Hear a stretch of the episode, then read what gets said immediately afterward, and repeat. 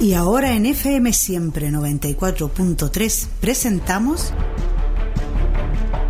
Para que nadie se vista con ropa ajena, programa dedicado a resaltar las gestiones realizadas por los dirigentes de FIPA Sur en beneficio de sus sindicatos asociados y pescadores de la región de los ríos. Conduce Hugo Moreira y Marco Ide, presidente de FIPA Sur, para que nadie se vista con ropa ajena.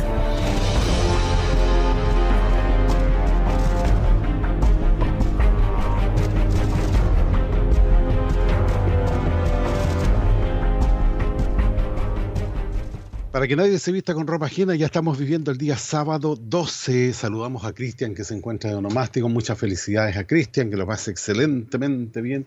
Y está con nosotros ya don Marco Antonio y de Mayorga, presidente de FIPASUR, a quien le damos la bienvenida. ¿Cómo está don Marco? Buenos días. Muy buenos días, don Hugo Moreira. ¿Cómo está usted? ¿Cómo está usted? Estamos recuperados ya, recuperados. Oye, yo también tuve, con, uh, dos, semanas ahí con eh, problemas. Pero básicamente eh, problemas de resfrío. ¿eh? Hice, me hice lo, el PCR y todas las cuestiones y no tenía nada. Ah, resfrío común. Así me dijeron. Virus que, que, no te habían dado por, por usar mascarilla. Te sacaste la mascarilla y te enfermaste.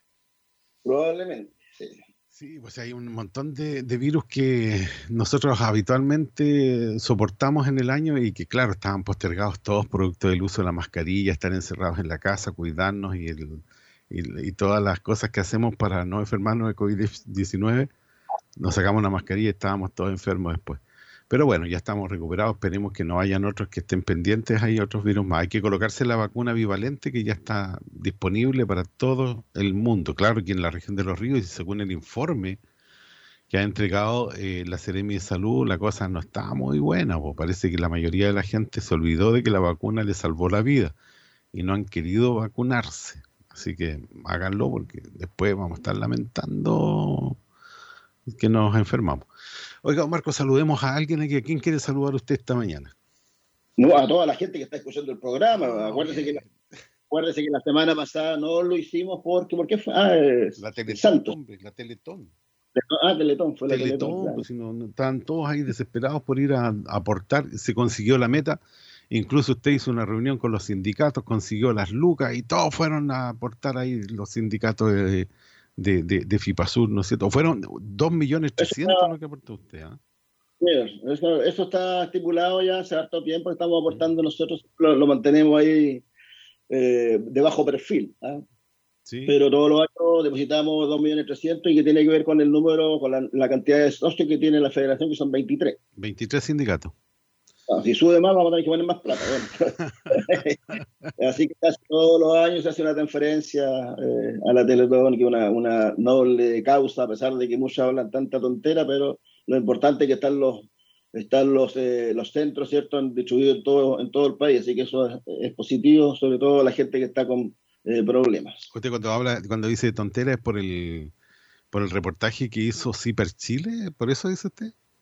No, ese y otros más, pues seguramente siempre van a ver ahí, siempre van a ver cuando hay dinero, siempre van a, van a ver malas. Es que, yo, eso es lo que yo, yo quisiera, por ejemplo, aclarar una cosa, Marco, respecto a esos temas.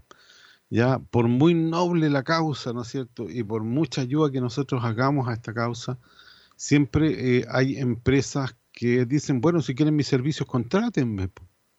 Pero si es garante, claro, nadie lo hace gratis nadie lo hace gratis. Los médicos que trabajan en la Teletón tampoco lo hacen gratis, los funcionarios, los contratados, la gente, todos todos cobran ahí, pues si esta cuestión es así. el agua. Claro, imagínate que si fuera de voluntario el todo, no tendríamos los mejores médicos, no tendríamos las mejores máquinas, no tendríamos nada para atender a los chicos. Entonces, es eso, es eso lo que lo que hay que aclarar, pues, o sea, está bien es, arriendo de estadio, toda la gente que trabaja ahí no lo hace gratis, está, haciendo Lógico, su pega. todo hace su trabajo. Hay unos que esperan la Teletón justamente para que los contraten. Así que ya, nadie viene, nadie, hace, nosotros somos los que donamos ahí, tenemos que soportarnos, ¿cierto? Y, al final de cuentas, nosotros vamos por los niños y no por, por nada más. Así que ah, yo no comparto las críticas para nada. Eh, yo he aportado toda la vida a la Teletón, desde que comenzó. El año 78, si no me equivoco, 77. Desde esa fecha hemos hecho de una u otra manera un esfuerzo. ¿ah? Nosotros este, este, mes, este año también hice lo mismo, así que como vemos ustedes en la casa, pusiste 30 luquitas, como forma personal. ¿Cuánto? 30 lucas. 10 lucas por 10 lucas por persona. Te dividir las lucas por la casa. Pero la papa que estaban malas las papas, eh, depositamos 10 lucas. Ahora triplicamos el, aporte. Triplicamos el aporte. Por eso que mandó a los nietos para la casa. si no, hubiera tenido que aportar más. Así que la ración menos para los cabros chicos. Así que le quité el postre a todos. Un mes. Y eso no lo dudo. Creo que es así, Marco. Nos vamos a los saludos, damos un saludo a toda la gente que está escuchando nuestro programa a través de la señal de la radio y también a través de eh, internet, que le digo yo, ¿cierto? Eh, donde lo pueden escuchar en varios, se escucha en varias eh, partes de nuestro país, también en el extranjero, así que agradecerle a todos por la audiencia y y decirle que este es un programa que pretende dar, eh, eh, eh, dar a conocer las actividades de la pesca artesanal de nuestra región y también del país, y también un poco enseñar a, la gente que no, que no sabe de pesca, porque hay mucha gente que opina cosas, pero tampoco sabe de pesca, así que es un poco la, labor de este, de este programa, de informar y también enseñar a los que no, no saben. Hay, hay muchos reglamentos, estamos con toda una ley de pesca nueva, Acaba de anunciar nuevamente el secretario de Pesca una nueva ley de agricultura. La pesca también, también hace agricultura, no sé si vamos a estar metidos también en esa. Entonces, hay muchas cosas que se están haciendo día a día y un trabajo que hacen prácticamente los, los dirigentes ya, ¿cierto?, de federaciones, confederaciones, que son los que eh, eh, interactúan con las autoridades. Y ojo a que las, las, federaciones y confederaciones, que son organizaciones de, de segundo y tercer nivel, que se les llama, eh, ni siquiera están en la ley de pesca, pero, eh, pero eh, estamos normalmente en el Congreso, ¿cierto? en la Cámara de Diputados, en el Senado, hablando con los presidentes, con los ministros, y es un tema que queremos también ingresar dentro de la nueva modificación de la ley de pesca, que también ten considerada estas organizaciones, ¿cierto? No en el, no en el sentido extractivo, sino ¿cierto? en todo el sentido de la conversa que se hace con las autoridades. Sí.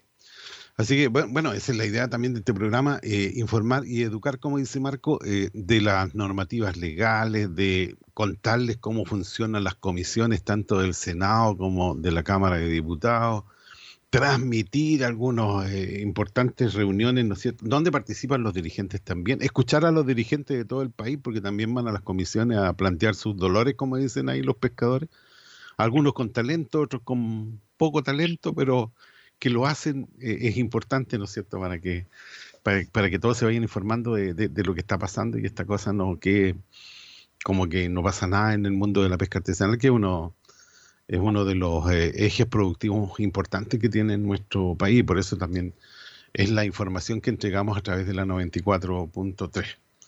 ¿Ya? Así que por eso este programa, para que nadie se vista con ropa ajena, Marco sabe por qué se llama así, porque hay muchas gestiones que llevan adelante la FIPASUR y que van en beneficio de la pesca a nivel nacional y por supuesto regional y que muchas veces no se reconoce el trabajo que realizan eh, la federación. ¿ya? Incluso en la entrega de, reconocimientos a nivel regional, ¿no es cierto? Siendo la FIPASUR uno de los impulsores de la mayoría de los cambios que se han hecho en, la región en favor de los pescadores, nunca se la ha reconocido. Entonces, eh, por eso el nombre, para que nadie se vista con ropa ajena aquí. Esa es la idea. Así es. Ahí hay, hay mucha, mucho tema político, no, quieren... Eh, eh, no quieren potenciar a nadie que les quite la pega.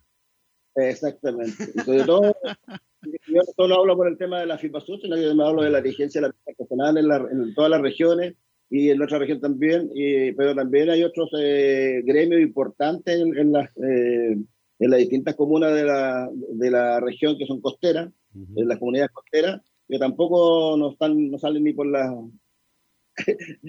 ni en la nómina. Bueno, de hecho no sabemos cómo, cómo se hace esa nómina de eh, premiados, ¿cierto? cada vez que hay una hay un eh, aniversario de la región, ¿cierto? Aparece, aparece la nómina y uno no sabe cómo, cómo fueron electos. y era amigo del, amigo del gobernador, amigo de algún core, no, no, no se sabe. debiera haber una, debiera haber un sistema a lo mejor de votación, no sé, o de otra forma de cómo premiar a, a, dirigentes con trayectoria. en el caso mío, en el caso mío, yo estoy del año 86 en la dirigencia, los primeros años en el sindicato y del año 90 en adelante, tanto en dirigencia de FIPASUR, regional, como también eh, eh, dirigencias de, nacionales. Entonces, eh, obviamente que hay una trayectoria grande que jamás ha, se, ha, ha, sido premiado por parte de los cores. Tal, vez pueda ser porque yo he sido dos veces candidato a core, entonces, entonces por ahí que se estuvo hay una, envidia ahí respecto o, a tratar de, no potenciar ¿cierto? a figuras como la mía. Oiga, pero tiene que estar tranquilo que usted ha recibido premios a nivel nacional de universidades, por, lo demás usted debe estar tranquilo en eso, porque le reconocen el trabajo fuera de, la región. Eh, nadie, es profeta,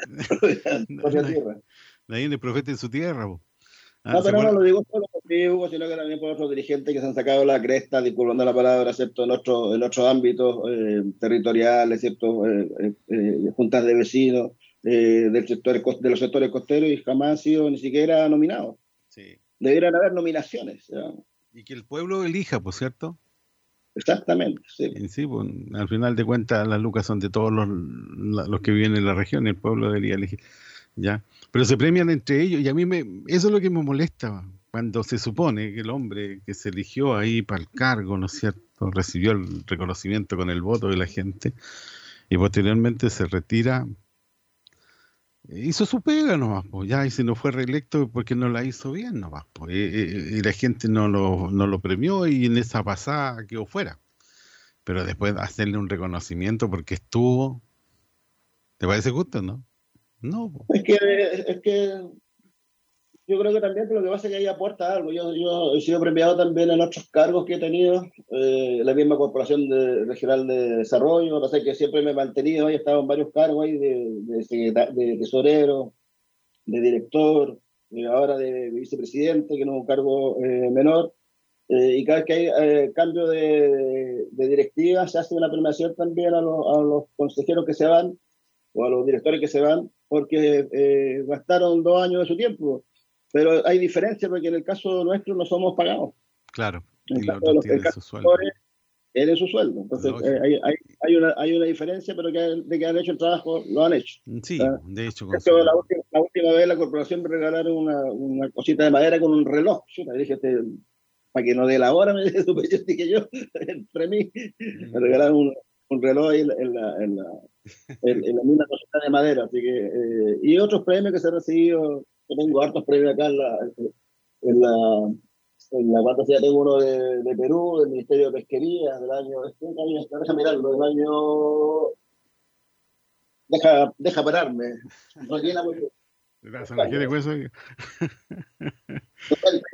del año 98 en Perú, eh, tengo también de la Armada, tengo ahí de una del presidente Lago, de la presidenta Bachelet, ah, tengo una serie de, premios que me, han, dado. Pero bueno, así es, la, así es la vida y uno sigue trabajando. Todos los cargos que tengo yo son honores, ¿cierto? Respecto a, la corporación, a, las confederaciones, al, al, mismo COSOCMOS nacional, eh, que son cargos, como te digo, que no son pagados. Y ahí está uno ahí batallando, batallando, ¿cierto? para tratar de buscar cosas mejores, ¿cierto? Para el gremio y para la región.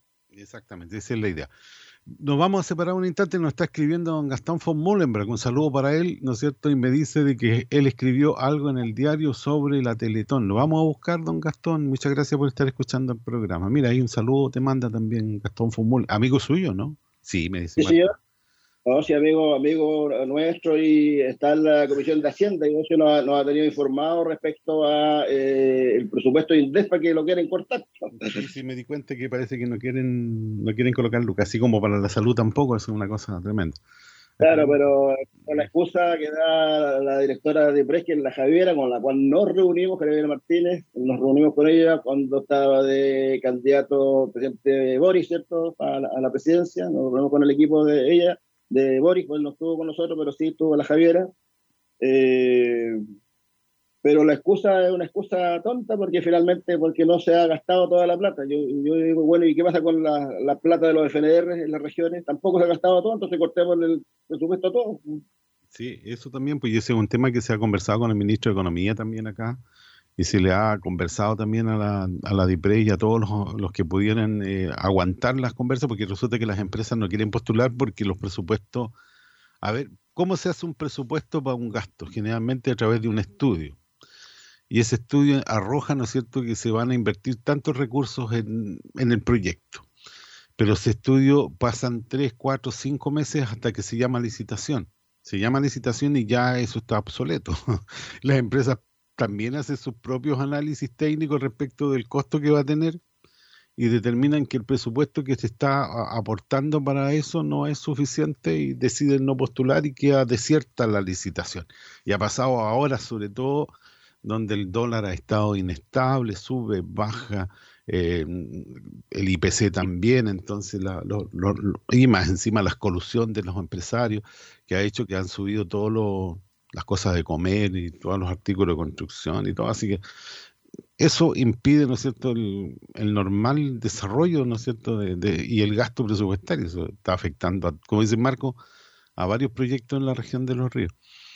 Y ustedes tienen un caso bien cercano ahí que tiene que ver con, las embarcaciones, pues Marco. Exactamente, con un drama también, que subieron un 40% los materiales, ya la embarcación que costaba 35 millones ahora vale casi 50. ¿Ve? ¿Te das cuenta? Y como es un programa, no se puede, no se puede ampliar, entonces hay, todo un atado ahí eh, que tiene que ver justamente con lo, lo que se pretendía de darle más atribuciones a las regiones. O sea, no, todo, todo está centralizado en Santiago. ¿ah? Mm. La DIPRES, Santiago, ¿cierto? todo pasa por la DIPRES. Eh, acá tiene que hacer una cosa más, más ágil, porque eh, al dar esta vuelta tan larga, eh, los, los, programas se demoran lo que tú estás planteando, cinco o seis meses. En, y, a nosotros nos pasó con el tema de la área de manejo, por ejemplo, que el. CORE aprobaba la plata, me acuerdo en el CORE que hicimos extraordinario en enero, así que fue, se aprobó la plata, y las platas llegaron como en agosto del mismo año, o sea, ya, ya, ya no había nada que hacer porque la, prácticamente las, eh, ya se estaba cerrando incluso la, la, la, vea del recurso y finalmente eh, ese, esa plata tuvo que dejarse para el otro año. Eh, es, es, demasiada la tramitación, la burocracia que tiene nuestro país. Somos un estado anacrónico, ¿ah? un estado anacrónico, esa es la palabra, eh, fuera de tiempo, eh, porque eh, con toda la tecnología que hay, ya estas cosas iban a ser rápidas, sí, rápidas, rápidas, rápidas. Pero parece que no, tienen todavía 5G, todavía están con los, con, los celulares esos antiguos, ¿se acuerdan? Solo que habían ahí los, los Blackberry. Ay, usted tenía uno de esos, así que no pele. los Blackberry, claro. Lo anterior los, los Nokia, los Nokia, claro. Usted con puras teclas, ¿no? O anterior, mucho anterior a eso, unos que parecían un ladrillo, que era una cuestión grande, así como un... Ah, yo tuve uno de esos. Sí, buen teléfono ese, se comunicaban, salíamos de cualquier lado. Claro, que andaba, había que andar con una carratilla para andar trayendo, lo que era pesadito. Sí, pues era pesado, pero es funcional, funcional. Era mm, más chico que el que tenía Pablo Escobar en todo caso, el que tenía yo. el de Pablo Escobar, ¿se acuerda de la serie? Tremendo, eh, parecía un un transmisor de esos antiguos. Pero bueno, ahí funcionaban, lo importante es que hacían la pega, ¿ya? Así que también eh, es eso. Ir a la, a la pausa, eh, en el programa de hoy día vamos a ver varios temas, vamos a ver lo, lo, que se viene en la club, ¿cierto? Que van a, que eh, ya sería la tercera reunión. vamos a ver también algunos requerimientos que se están haciendo a los consejos zonales de varias regiones por cierres de algunos registros. Y vamos a tocar también el tema de la ley de pesca, ¿cierto? De los talleres locales, cómo fue eso, y lo que se viene ahora que son ya los talleres regionales y, nacionales. Así que eh, para que la gente, ¿cierto? No se separe de nuestra sintonía mientras vamos a la pausa comercial. No, vamos a ir a una canción después de la pausa. Una canción aquí con eh, Américo y de ahí volvemos con la pausa comercial.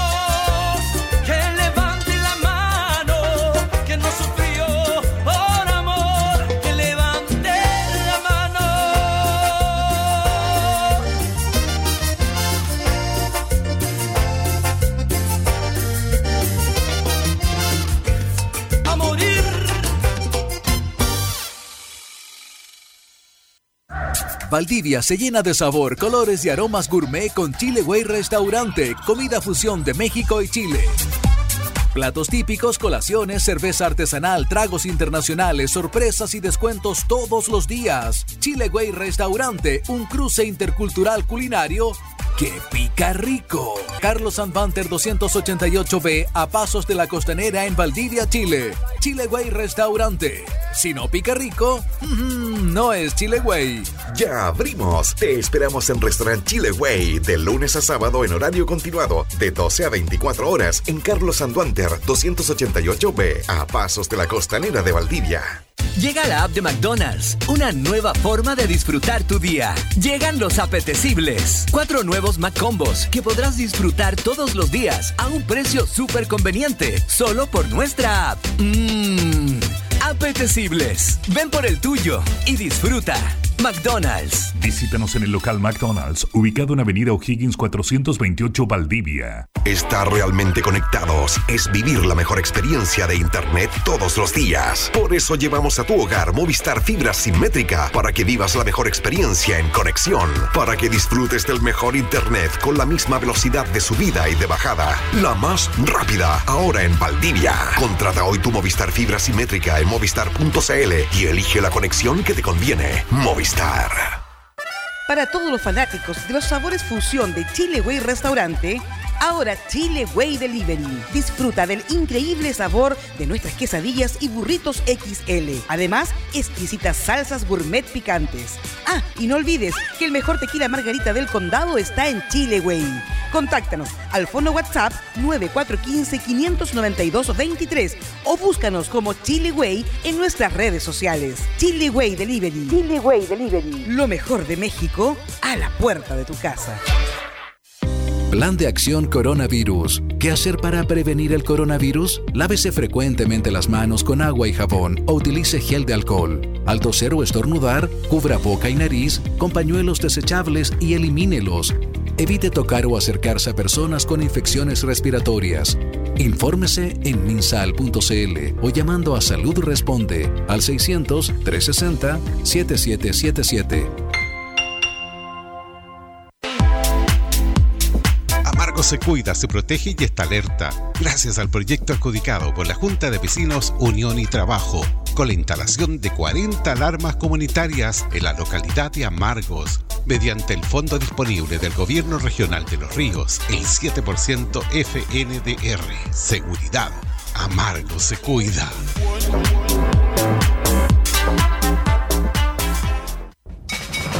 Carabineros de Chile les recuerda, si no es estrictamente necesario, no salga de su hogar, con el fin de evitar circular por espacios públicos que registren aglomeraciones.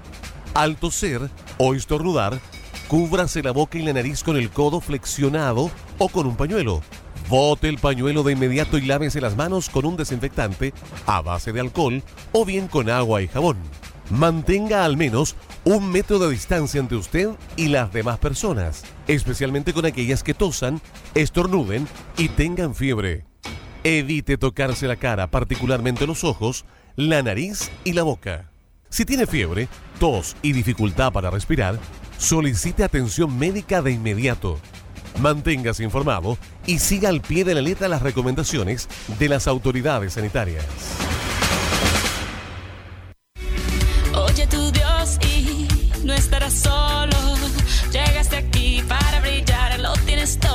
Si eres de las Coloradas, Isla del Rey, te invitamos a ser parte de las Coloradas Fomenta el Deporte y la Vida Sana. Proyecto adjudicado por el Club Deportivo Juvenil Bernardo O'Higgins a través del 7% FNDR, Subvención Deporte Año 2022. Partimos el sábado 22 de octubre en nuestra cancha. Te esperamos.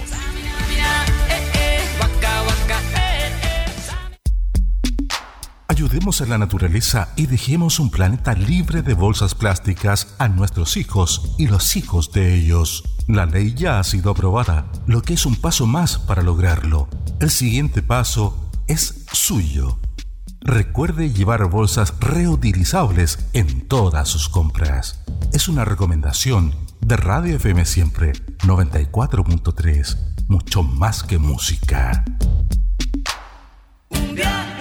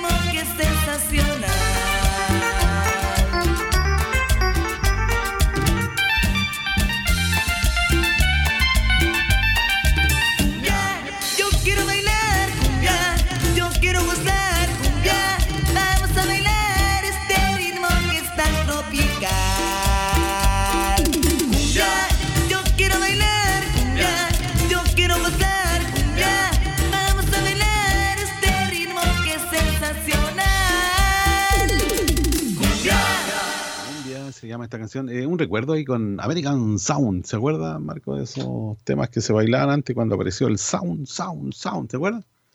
Sí, señor. Sound, sound, sound. Y, y bueno, ¿y qué pasaba ahí? Que todo el mundo bailaba esta. Hoy día estamos bailando todos reggaetón.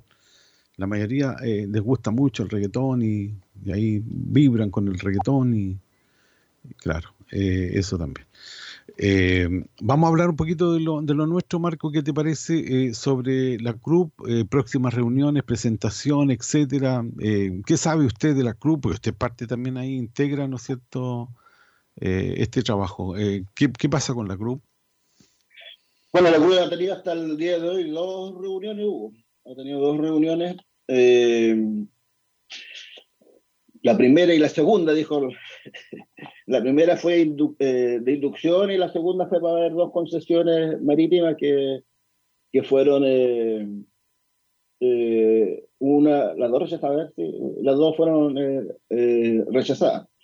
Eh, y ahora va, según lo que se nos ha dicho, va a ver una próxima reunión ya cercano, pasadito el 20, de, de- debiera ser, no, todavía no hay fecha, pero eh, que va a tener eh, por objeto un poco eh, hacer presentaciones, o, o nos van a mostrar presentaciones respecto al tema de las EMPO, ah, porque eso ya se viene, yo creo que ya a la fecha que estamos, yo creo que las EMPO se van a empezar a ver ya recién en enero del próximo año.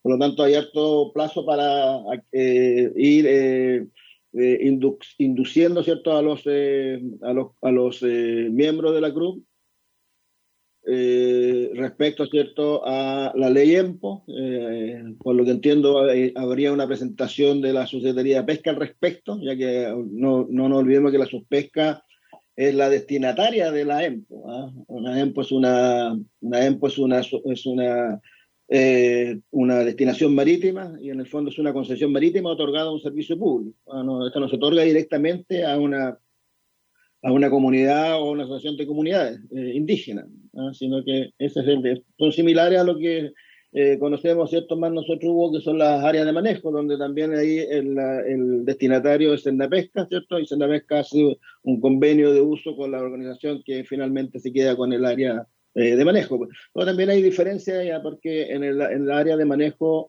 hubo una organización puede, puede pedir el establecimiento de un área de manejo, pero no necesariamente ¿cierto? se puede adjudicar ella. ¿ah? ¿Por qué? Porque en el reglamento ¿cierto? existen criterios eh, de asignación que tienen que ver ¿cierto? con la eh, cercanía de la organización, la antigüedad, el número de socios, etcétera.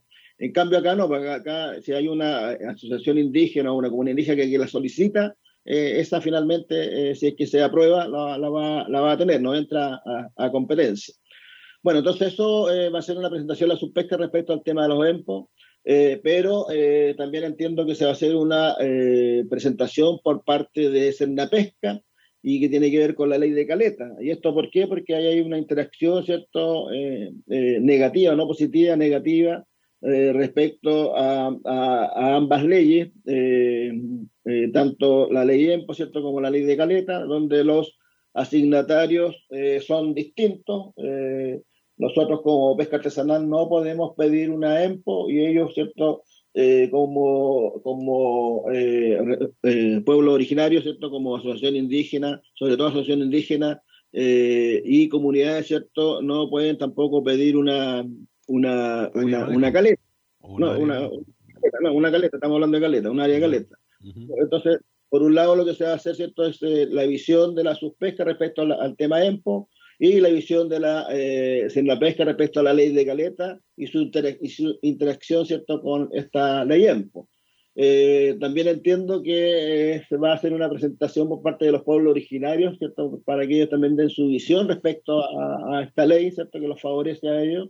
Y, eh, pero para ser equitativo, ¿cierto? Eh, también tiene que haber una visión de la pesca artesanal, ¿cierto? Respecto también a, a Alempo, porque efectivamente, ¿cierto? Eh, esta ley interactúa sobre no, sobre, no solo sobre la ley de caleta, sino que también sobre la operación que hace la pesca artesanal dentro de, la, de, de las cinco millas, sobre todo, que es eh, las cinco millas, ¿cierto?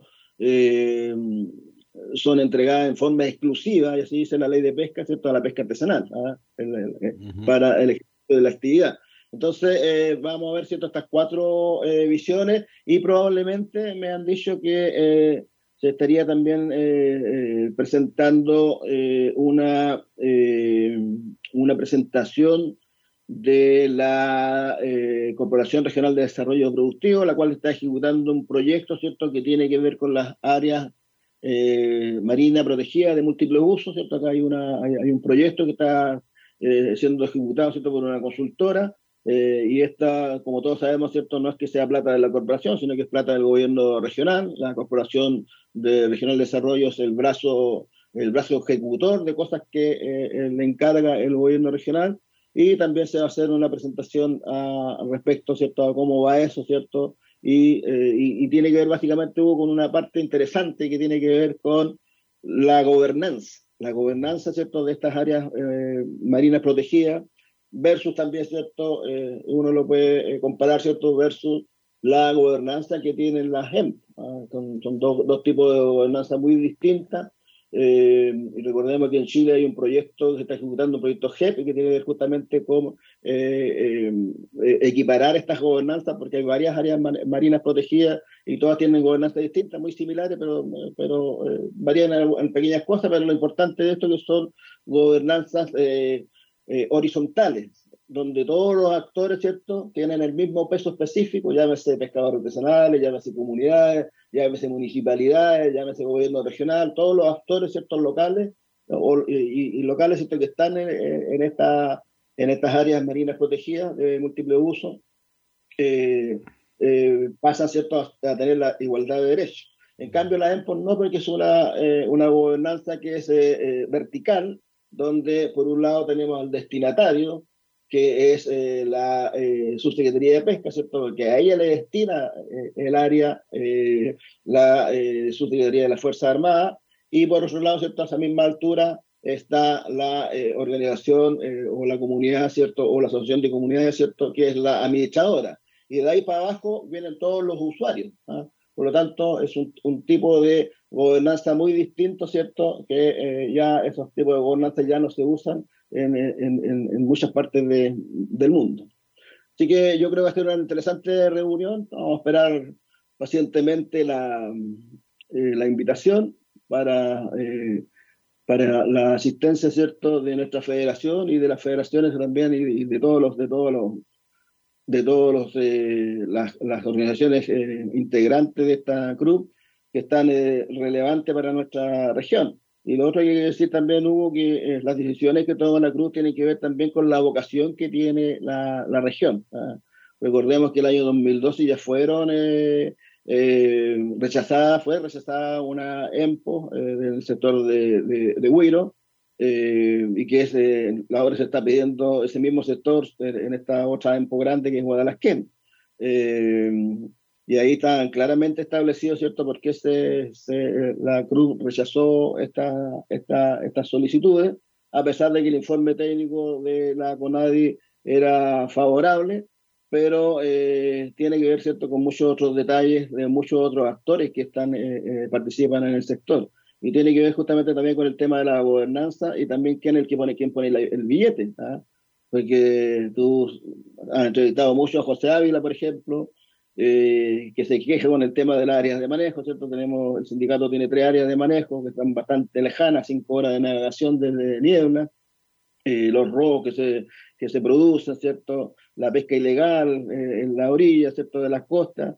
Eh, imagínate que nos cuesta, nos cuesta vigilar, no sé, 50 hectáreas, 100 hectáreas, no sé cuántas serán esas en total, versus, ¿cierto? 260 mil eh, hectáreas, hay harta, hay harta diferencia, ¿cierto? Y, la pesca artesanal, ¿cierto? Se queja que no, no hay ayuda de nadie, ¿cierto? Ni, ni, de la, ni de la marítima, que la marítima tampoco va a estar eh, las 24 horas cuidando, ¿cierto? Los sectores. Entonces, eh, todo pasa por el tema de la gobernanza y todo pasa, ¿cierto? Por eh, un sistema que se está planteando eh, de área marina protegida y que incluso lo menciona incluso hasta el informe de la FAO. El informe de la FAO propone, ¿cierto? Eh, eh, el informe, me refiero al informe de eh, la FAO que hizo respecto a la ley de pesca, la, a la ley Longueira, y que indica que debe incluirse en la ley de pesca, ¿cierto?, las áreas marinas protegidas. Ah, Debe, debe haber un capítulo especial porque, ya, porque no está en la, en, la, en la ley. Así que va a estar interesante la, la reunión. Hugo. Claro, también la FAO dice que se recomienda reconocer y garantizar los derechos de los pueblos originarios a los recursos pesqueros. No sé si eso se irá a considerar después, incluido, eh, incluido su manejo y conservación, así como fomentar su participación en el ámbito pesquero sin detrimento, dice, de los derechos que legalmente correspondan a otros usuarios. O sea, pero ¿cómo, es eso? lo que pasa es que en Chile, en Chile eh, eh, para ser pescador artesanal, ¿cierto? No, no se requiere, o, o al revés. Eh, todos pueden ser pescadores artesanales, independientemente, ¿cierto? Del, del origen, ¿cierto? Si es de pueblo originario, si es chileno, si eh, incluso extranjero, ¿cierto? Si te radicado en Chile, también podría ser pescador artesanal cumpliendo con la ley. Eh, y para ser pescador artesanal eh, hay un reglamento de- eh, al respecto, Hugo. Hay, un- Sí. hay un reglamento de Senda Pesca que habla, habla, de, habla de eso y que eh, eh, finalmente lo voy, a, lo voy a ver si lo puedo sacar acá, dejo Carlos, eh, el reglamento que yo tengo. Sí, Eh, que habla, mira, el artículo segundo dice, el registro artesanal se estructurará sobre la base de la unidad, de la unidad artesanal, dice. Esto es el núcleo operacional básico e indivisible, constituido por el pescador, la identificación de su categoría, ¿cierto? Eh, Cuando habla de eh, eh, identificación de su categoría se refiere a si es armador, si es buzo mariscador, si es recolector, y, dice la de la pesquería a la cual efectuará actividad extractiva. O sea, en definitiva, ¿cierto? el que es pescador tiene que estar inscrito en el registro pesquero artesanal, eh, tiene que eh, inscribirse, ¿cierto?, como persona, eh, pero también tiene que inscribir, ¿cierto?, eh, las pesquerías que debe, a las cuales va a actuar. Y en este minuto todas las pesquerías de importancia comercial están cerradas. Pues ese es uno de los, de los grandes problemas, e incluso en lo que se está viendo en la ley de pesca respecto al tema de los desplazamientos de los tripulantes, que es una de las categorías, ¿cierto? Que eh, no solo va a haber que modificar la ley, sino que también probablemente este reglamento que estoy eh, eh, mencionando. Eh, por lo tanto, eh, y, y para inscribirse en el registro uno tiene que volver más atrás, tiene que tener una matrícula de la autoridad marítima, ¿cierto? Que los indique como pescador, como buzo, eh, y si tiene embarcación, tiene que tenerla inscrita también en la autoridad marítima. O sea, no, no, o sea, cualquiera puede ser, pero tiene que cumplir con los criterios que están establecidos en la ley. Y, de hecho la ley EMPO señala eso, que tiene que, en el reglamento, ¿cierto? Aparece que eh, se debe cumplir con la normativa vigente. ¿ah? Y la normativa vigente es la Ley General de Pesca y Agricultura. Sí, la ley, la- bueno, eh, la FAO habla, habla de la ley 20.657, la que se pretende anular. Bueno, las comisiones no han funcionado, especialmente la que tendría que ver la viabilidad de este proyecto, eh, que está aún en el Senado, ya la Comisión de Legislación y Justicia. No, no ha sesionado eh, estos días, porque están viendo justamente el presupuesto. Pero eh, esa ley la van a, la van a eliminar. Eh, ahora, eh, ¿cómo se va a mm, realizar, no es cierto, la nueva ley de pesca? ¿Qué opinas tú, Marco? ¿Cómo tendría que ir en esta línea en la que estamos conversando ahora? La ley de Caleta, el pueblo originario, las EMPO. Bueno, lo, que, ha- anunciado el, gobierno ha sido eh, una nueva ley de pesca. Eso es lo que ha anunciado. Entonces, aquí hay como dos cosas que a veces deja a la gente un poco, un poco atónita. Y que esto ocurre, ocurre normalmente cada vez que hay cambio de gobierno, eh, aparecen los creativos con el tema de la ley de pesca. De hecho, de hecho, los análisis que nosotros hemos hecho, ¿cierto?, eh, tienen que ver con que eh, muchos de estos, eh, de estos trabajos, ¿cierto?, se han venido haciendo hace bastante tiempo con la, con la Subsecretaría de Pesca respecto a cada vez que hay, eh, como te decía, nuevas elecciones, aparecen, ¿cierto?, eh, eh, estos encuentros de la, de la autoridad con la pesca artesanal. Los más recientes son el del año 2017, ¿cierto? Eh, donde la Secretaría de Pesca, a través de las direcciones nacionales de pesca, realizó varios encuentros con pescadores artesanales en, en diversas regiones del país. ¿ah? Eh, justamente, ¿cierto? Y, y- había una sola pregunta en nuestros talleres: ¿qué considera prioritario eh, modificar en la actual Ley General de Pesca y Agricultura? Ya, mira. Y después también eh, lo mismo fue en el año 2018, donde presentamos unos requerimientos también a la, a la subpesca. Y, eh, y así, y ahora, ¿cierto? Estamos nuevamente con el gobierno de eh, Gabriel Boris hacia una nueva ley de pesca, ¿cierto? Que se ha comprometido a elaborar una nueva ley de pesca, eh, independientemente, hubo sí, de la anulación de la ley Longueira, ¿no? Eso también hay que... eh, pero en rigor nosotros creemos que, es una, que será una nueva ley de pesca que va a modificar la ley 18.892, porque hablar de, de hacer una nueva ley de pesca significa eh, echar abajo toda la ley de, de- pesca que tiene no sé cuántas páginas. La 18.892, dices tú. Exacto, la, la de 1989. Claro, la La ley madre, 18.892. es la ley madre, la ley general de pesca y agricultura, es la ley madre. Entonces, eh, pero aquí, eh, en, en los encuentros que han habido, hubo eh, a nivel local, básicamente se ha planteado, yo, yo no he asistido, pero he tenido op- opción a, a- a grabaciones y a conversaciones también con algunos pescadores, pero más que, más que de ley se ha hablado de los dolores de la pesca artesanal en la región, que tienen que ver ¿cierto? con la apertura de registro, tienen que ver con otras, con otras cosas que, que, que no tienen que ver con la, Con la propia- parte técnica. la parte técnica, exactamente. Entonces, eh, eh, donde, donde nosotros vamos a entrar ahí tiene que ver más con el tema de eh, eh, la- las reuniones a nivel regional, donde nosotros ya estamos preparando un, eh, un- un informe al respecto, ¿cierto? que de ahí lo vamos a, a- a conversar, eh, que tiene que ver con varias, varios temas, temas normativos y también con los dolores que tiene la pesca artesanal. Eh, y, y en esto podríamos, en este segmento, hablar un poco de los, de los dolores de la, de la, de la pesca artesanal, y uno de ellos, ¿cierto?, es que se abra, por ejemplo, el registro de la, de la reineta, se abre el registro de, eh, de la, del congrio dorado, se abre el registro de la merluza eh, común, que existe en nuestra región. eh, hay pescadores inscritos, pero no se captura. Eh, el dolor también que tiene que ver con el, y tú participáis en eso, Hugo, ahí, ayudando ahí en el comité de manejo, que tiene que ver con la apertura del recurso marcha, y no, no es por la marcha pro- pro- propiamente tal, sino que por la, claro, la navajuela y, el- y el huepo. Es un tema, ¿cierto?, que eh, varios gobiernos se han comprometido a, a solucionar. De hecho, eh, la Secretaría de Pesca, ¿cierto?, envió las, las consultas a los consejos zonales de Araucanía, los ríos, los lagos, Aysén y Magallanes, solicitando un pronunciamiento eh, referente, ¿cierto?, a dejar sin efecto la suspensión de la inscripción de- en el RPA de recurso masa en todas sus categorías, en estas cinco regiones que te menciono, y todos los consejos aprobaron la consulta, y a la fecha aún no hay un- ningún pronunciamiento de la Secretaría de Pesca al respecto. Eh, por eso te digo que es complicado los cambios de gobierno, porque eso, eso ya estaba, mira, el 22 de enero de este año. Sí.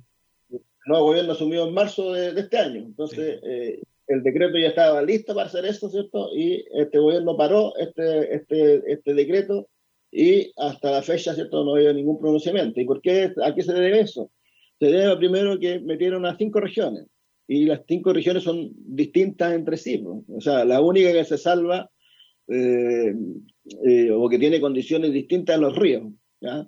¿Por qué? La región de los ríos, ¿por qué? Porque eh, la malla, ¿cierto? Es, es el recurso tope, por llamarlo, o, o principal, ¿cierto? y para abajo tiene la, ca- exactamente, gracias, Hugo. Cabeza de serie, ¿cierto? Y abajo viene toda, ¿cierto? La fauna acompañante o la, en realidad se llama eh, pesquería asociada, ¿ah? más que fauna acompañante, pesquería asociada, donde está ¿qué? Está la almeja, está el caracol rubio, está el pulengue, está el huepo navaja de mar, está la juliana, o, tavera que se llama, está la navajuela, está el pepino de mar, está la, la la taquilla y el tumbao. ¿ah?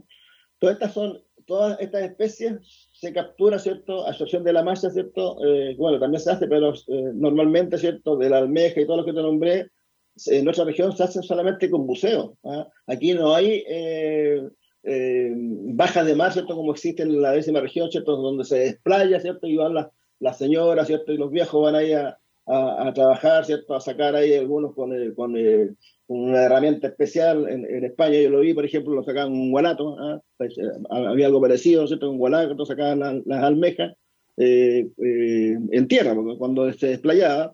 Pero esto no ocurre en nuestra región. Acá eh, se bucea. ¿ah? Eh, y la malla eh, ya casi no queda, los únicos bancos de malla que quedan pequeños es uno en Mewin, donde está, hay dos en Mewin, que son, están en áreas de manejo, y una de las áreas de manejo eh, si uno ve los informes técnicos, eh, la última captura que hicieron fue de 80 kilos, imagínate, 80 kilos, y se paga como 3 millones de pesos para hacer el estudio. Eh, y la otra, eh, perdón, la otra tiene que ver eh, de un poquito más arriba de Sheuke, de nuestra amiga Raquel, que también está en área de manejo, y también es un poquito más productiva. Pero en general no hay, no hay unas áreas libres ¿cierto? donde eh, se pueda ir a sacar esta eh, taloneada. No, no, no existe en nuestra región, por eso tiene esa condición distinta. Entonces lo que tiene que hacer la SUPESCA es separar la situación, ¿cierto? Y eh, decretar, ¿cierto?, la apertura en nuestra región. Y a eso súmale también, ¿cierto?, lo que ha planteado eh, de eh, ingresar al tema de las mujeres también a esto, claro. Pero en nuestra región eh, las mujeres de por sí van a estar porque ahí solamente los que van a poder operar van a ser los buzos. ¿ah? Eh, hay algunas, ¿cierto?, acá, y obviamente, ¿cierto?, que también se van a ser beneficiadas pero eh, son condiciones distintas en estas eh, regiones y eso no lo ha entendido mucho la, nueva autoridad. Bueno, en su momento dijo porque por la ley de género deben estar incluidas mujeres también, ¿no es cierto? O abrir los registros para que mujeres puedan participar de estas pesquerías. Al menos eso es lo que se dijo en su momento y que eso estaba demorando un poco porque se estaba buscando también aquellas mujeres que trabajaran en el recurso. Eh, pero parece que no, no, no, no, fue muy rápido la que- búsqueda. No, lo que pasa es que en la región no hay, porque una están en la- la- las dos bancos pequeños que hay están en el área de manejo, el resto no, ya no hay. Ya no está el banco que había en la playa de Coluno, antiguamente se desapareció ya hace muchos años, y por lo tanto no, no, no hay. Tampoco va a sacar masa, masa pateada tampoco, o por la orilla tampoco. Entonces, eh, independientemente de, de eso, eh, también me eh, averigüé que en la novena región eh, hay, bancos, sí, eh, grandes, pero hay otro problema, porque los que operan no están inscritos en el registro pesquero artesanal. Y eh, me dijeron, ¿cierto?, que viene gente, está, está cerca de, ese banco, ese banco está cerca de la octava región, y pescadores de la octava región están haciendo bolsas de banco. Ah, Y mientras la sospesca todavía no, ni se inmuta, ¿cierto?, para poder solucionar ese problema también a la nueva, la nueva región. Sí, bueno, ahí, eh, cuando estuvo acá el subsecretario de Pesca andaba con, eh, no me acuerdo el lo acompaña, que es el jefe de gabinete, eh, y él eh, le pregunté yo respecto de esto mismo. ¿Por qué no, está, no estaba el decreto listo y ya firmado y a disposición? Y él me dice, básicamente porque había una lista, casi hay que decir. Se hizo un trabajo, ¿no es cierto?, con la consultora, eh, donde se buscó los nombres de todos los pescadores, ¿no es cierto?, que estaban haciendo el trabajo y los que se iban a inscribir era básicamente lo que estaban en, bueno, a, a lo que pertenece al Comité de Manejo Huepo y Navajuela, que son los pescadores básicamente del sector Corral, Niebla, Isla del Rey, etcétera, los que, los que trabajan habitualmente en la bahía. Y, y bueno, y había una lista grande, eh, se, se abrió, ¿no es cierto?, para que los que se quisieran eh, o los que trabajaran en ese, en ese recurso se inscribieran. Y ese era el, el documento, ¿no es cierto?, que se iba a aprobar, po, ¿ya? Y se conversó con los actores y todo, pero lamentablemente eso se echó para atrás. Y ahora hay corrimiento de lista, ¿ya? Eso es lo que van a hacer, corrimiento de lista. Y como lo escuché en la última reunión con las mujeres, eh, van a ser beneficiadas las, mujeres, aunque estén al final de la lista, van a pasar a los primeros lugares porque les van a dar preferencia a ellas también.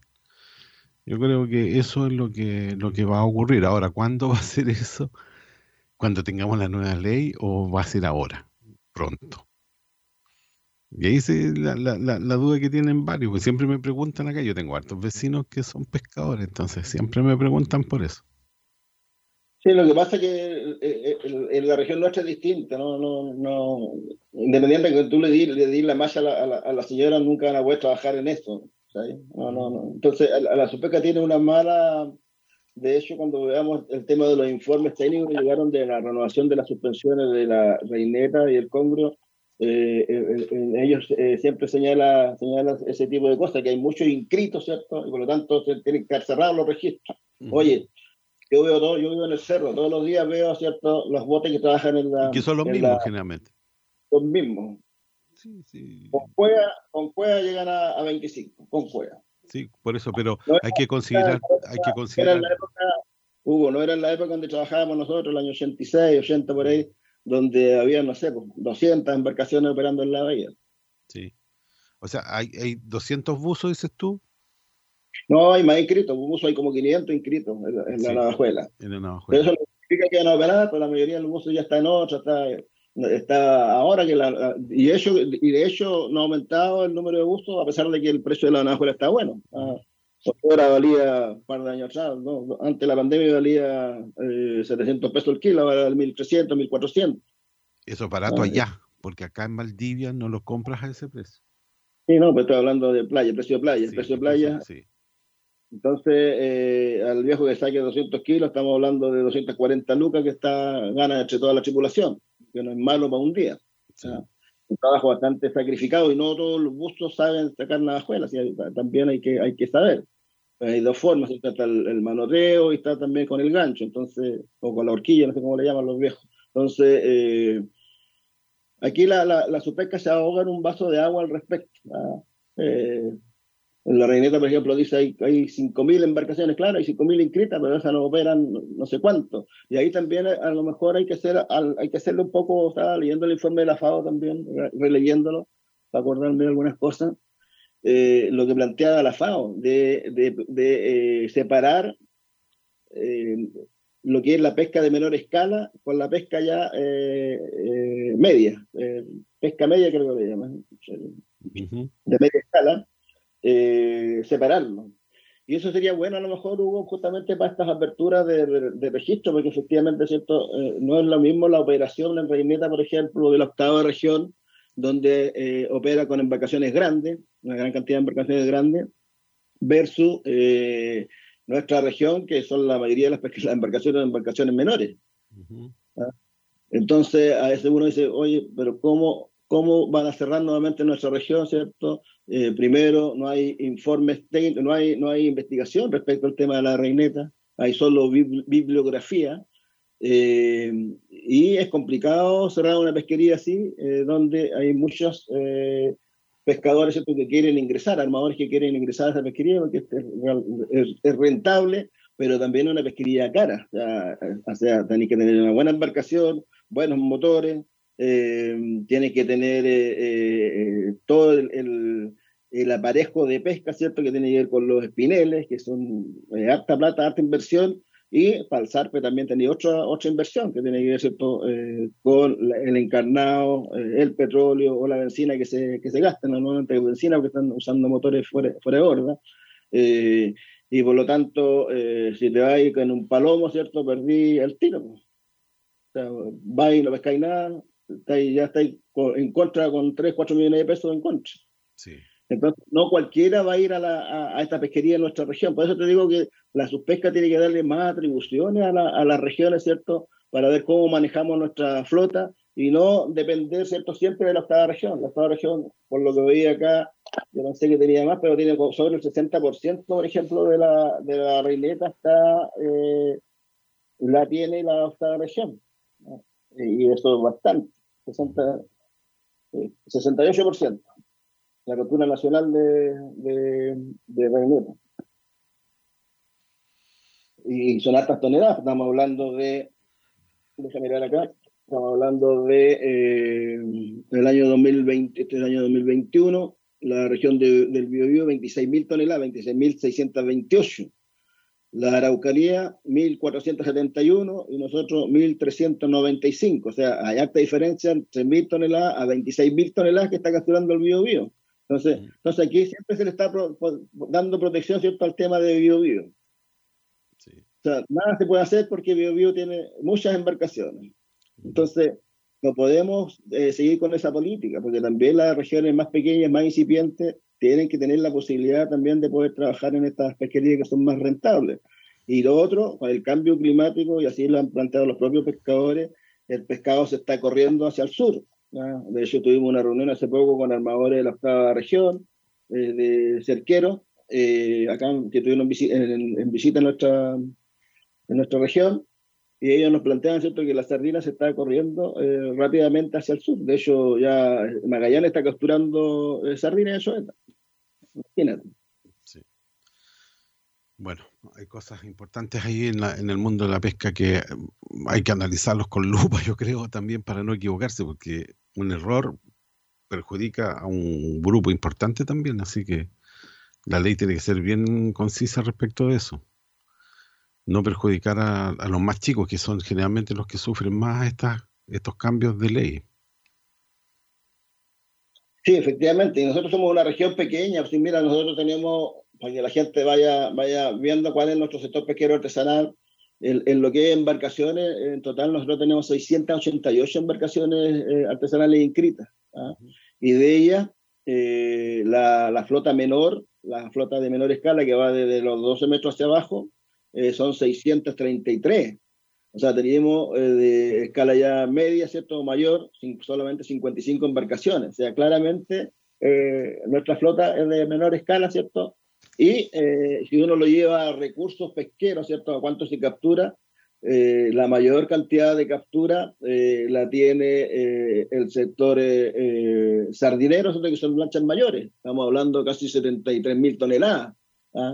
En lo que es sardina común y el ¿cierto? Y esas 73 mil toneladas la capturan alrededor de 30, 30 embarcaciones en nuestra, en nuestra región, 30, 35 embarcaciones, versus todo el resto de embarcaciones, ¿cierto? que captura el resto de toneladas, que es bastante eh, mísera, ¿cierto? Siendo eh, la sierra con 1.600 toneladas, el jurel 1.400, la reineta 1.394, y así, eh, así para abajo, ¿cierto? El loco 148 toneladas, el pelillo 136. Entonces, la pesquería más importante en nuestra, en nuestra región eh, comercialmente, ¿cierto? Eh, es la sardina eh, común y le sigue la anchoveta con 8.823 eh, eh, toneladas. Oye, Marco, hay otra cosa que también se está dando a conocer a través de la Subsecretaría de Pesca, es que se abrió el periodo de postulación para los comités de manejo de congrio dorado. Acá tenemos el comité funcionando, ¿tenemos comité de eso? No, no tenemos comité. Este es el Congreso Dorado, pero se va de, de- de la unidad de pesquería. Sí, de, entre los lagos estamos- Magallanes. Sí, nosotros estamos fuera de la unidad de pesquería, estamos desde Coquimbo hasta, la, hasta el 41-28-6, o hasta la región de los ríos ahora. Sí. Eh, hemos pedido también en el Consejo Nacional que eh, seamos parte de ese comité. Ujú. Eh, otra vez la suspesca ha hecho oídos sordos a eso. Y eso tiene que ver un poco con lo que vamos a ver más tarde, Hugo, eh, respecto a, estas suspensiones, porque viene una suspensión nuevamente del Congrio Dorado, fuera de la unidad de pesquería, y eh, es una pesquería que hace mucho tiempo ya no tiene, no tiene información. O sea, no tiene, eh, el IFOP no, no, no ha hecho investigación eh, al respecto. Y esa investigación no no- no es que sea el IFOP que, que diga yo voy a hacer esto, sino que la Suspesca tampoco le ha dado los recursos para que se pueda hacer una investigación respecto a este, a este recurso fuera de la unidad de pesquería. Se está investigando harto dentro de la unidad de pesquería, pero fuera de la unidad de pesquería no, no, no existe. Lo mismo que decía delante de la reineta, tampoco hay eh, información al respecto. Eh, siendo que eh, se pueden utilizar los propios muelles de desembarque, ¿cierto?, para hacer las investigaciones, pero tampoco se, se hace nada. Eh, eh, si vuelvo a la reineta, es una pesquería que ni siquiera tiene una cuota global, que según el informe ya está sobre el rendimiento máximo sostenible, pero eso es netamente bibli- bibliografía y ciencia ficción, ¿no? Sí. Bueno, pero ahí hay que seguir hincando el diente porque si estamos, no- nosotros no estamos en la unidad de pesquería, ¿no es cierto? Pero tenemos, tenemos captura de, este recurso.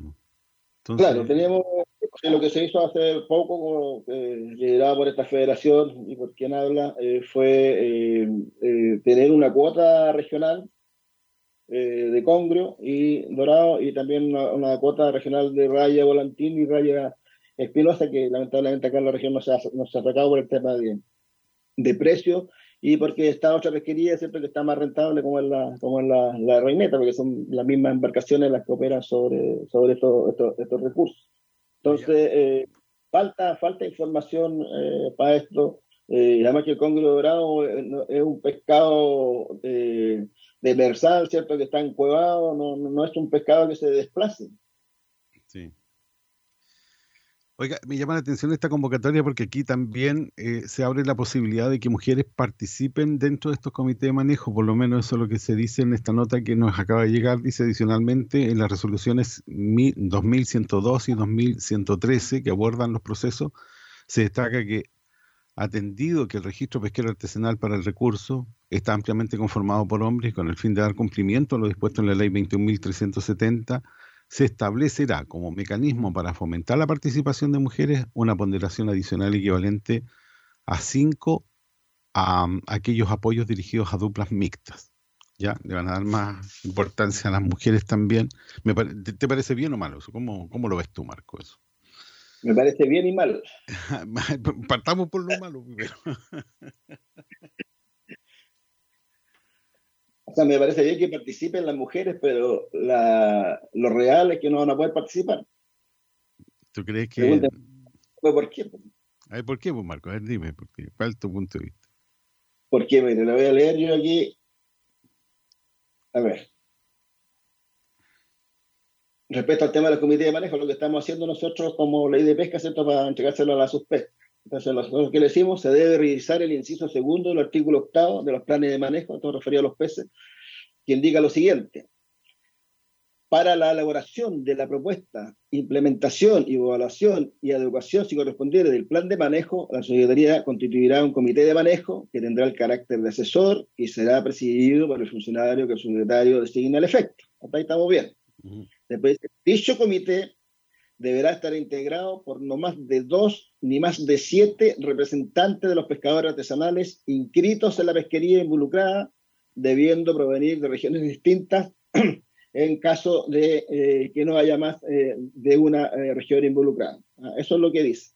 Ahora, la suspecta que ha hecho, ha hecho una lectura de esto indicando, ¿cierto? O sea, primero hay que señalar con el, con el eh, programa que estamos viendo, perdón, con el proyecto de ley que estamos viendo de los tripulantes, ¿cierto? De los tripulantes, donde se les va a permitir el desplazamiento, ¿cierto? Y, eh, y el problema que se ve ahí es, ¿cierto? Que eh, se va a permitir el desplazamiento sin, sin tener las pesquerías inscritas, pero eso todavía no es ley.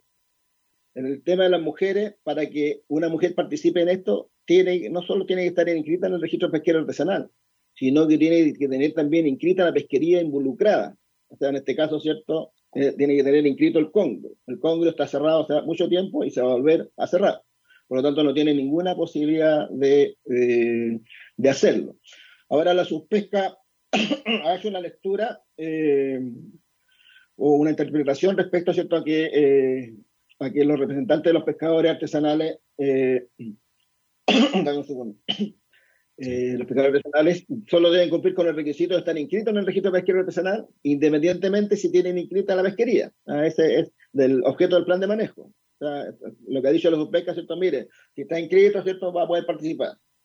Pero eh, nosotros compartimos esta, esta lo que plantea la suspesca, pero ahí ya tenemos otros problemas y que tiene que ver está, eh, con el mismo reglamento eh, de designación de los integrantes, ¿cierto? Y, y, del funcionamiento de los comités de manejo, que señalan en el artículo segundo y tercero, que respecto, ¿cierto?, a lo que se refería, lo que ello del artículo octavo, ¿cierto?, eh, eh, que los representantes de los pescadores artesanales deben estar inscritos en la o la pesquería objeto del plan de manejo.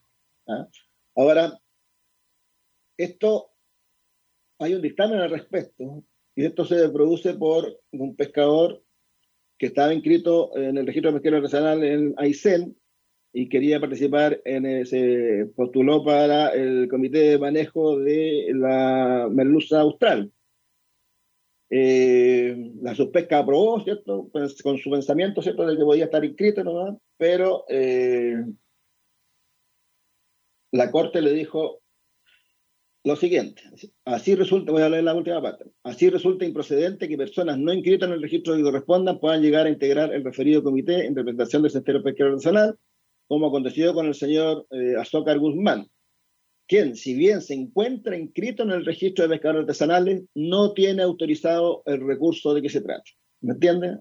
O ya hay un dictamen que dice, ¿cierto?, que el pescador que vaya ahí o la pescadora que vaya ahí eh, va a tener que tener inscrito la pesquería, ¿cierto? Objeto del plan de manejo en su registro de pescador artesanal, pero también va a tener que tener inscrito, ¿cierto?, el recurso de qué se trata.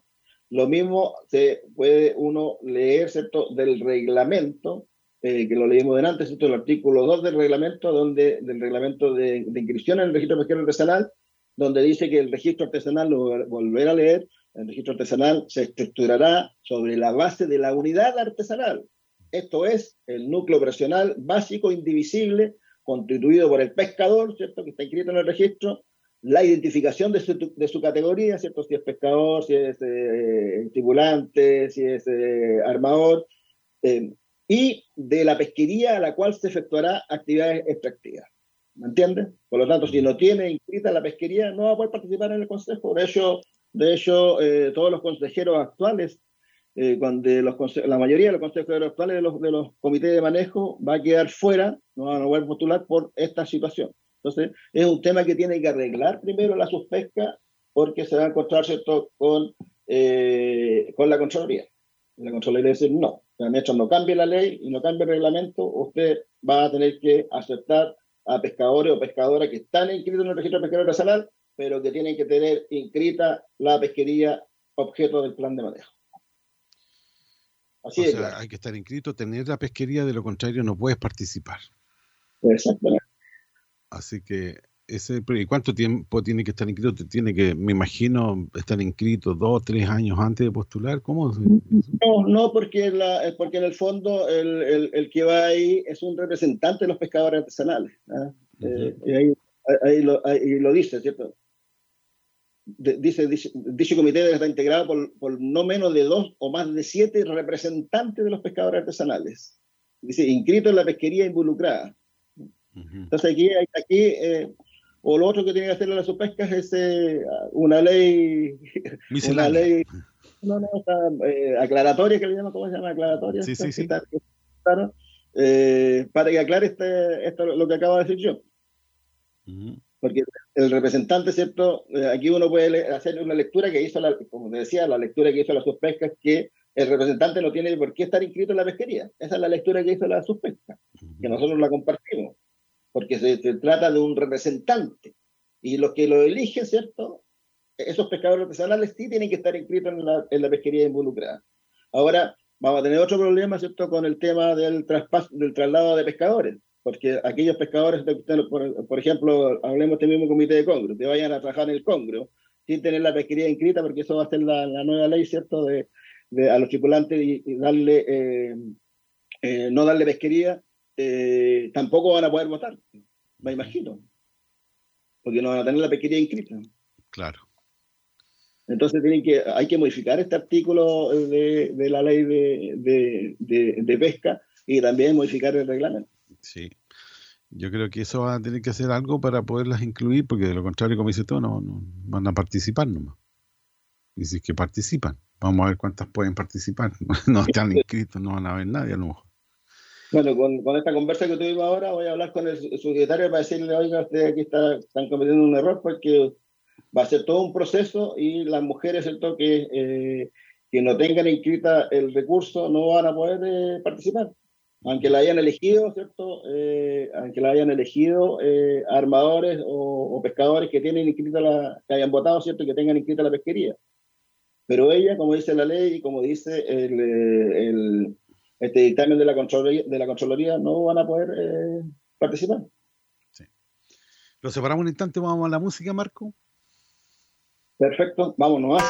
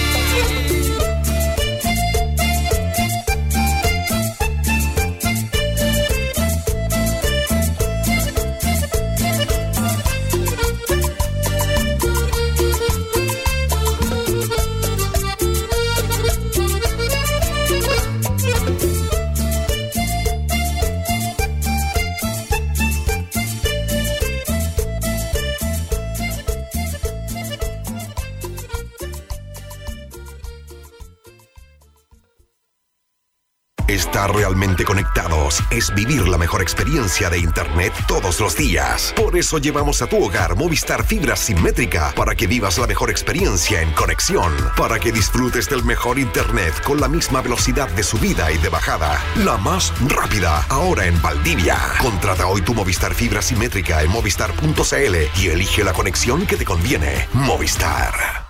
Viejita, mira la tremenda cantidad de mariscos que compré para el almuerzo. ¡Qué bueno, viejo! Los compré a muy buen precio, que es lo mejor. Había un hombre en la calle vendiéndolos, me dijo que los tenía en oferta, así que se los compré. Pero viejo, siempre hay que comprar en lugares autorizados. ¿No ves que pueden estar contaminados con la marea roja? Ya, ¿y qué tiene que ver la selección chilena con los mariscos? La Paulina me contó que la marea roja es una contaminación producida por algas muy pequeñas que generan tóxico y contaminan los mariscos. Ah, pero si están contaminados, se colocan en la olla y listo. La marea roja no muere si se cuecen los mariscos. No muere con nada. ¿Qué hago entonces con mis mariscos? Viejito, escucha. Compre siempre en lugares autorizados y controlados por la autoridad sanitaria. Este es un mensaje de la Seremi de Salud, Región de los Ríos. Llega la app de McDonald's, una nueva forma de disfrutar tu día. Llegan los apetecibles. Cuatro nuevos McCombos que podrás disfrutar todos los días a un precio súper conveniente, solo por nuestra app. Mmm, apetecibles. Ven por el tuyo y disfruta. McDonald's. Visítanos en el local McDonald's, ubicado en Avenida O'Higgins 428 Valdivia. Se cuida, se protege y está alerta. Gracias al proyecto adjudicado por la Junta de Vecinos Unión y Trabajo, con la instalación de 40 alarmas comunitarias en la localidad de Amargos, mediante el fondo disponible del Gobierno Regional de los Ríos, el 7% FNDR. Seguridad. Amargo se cuida.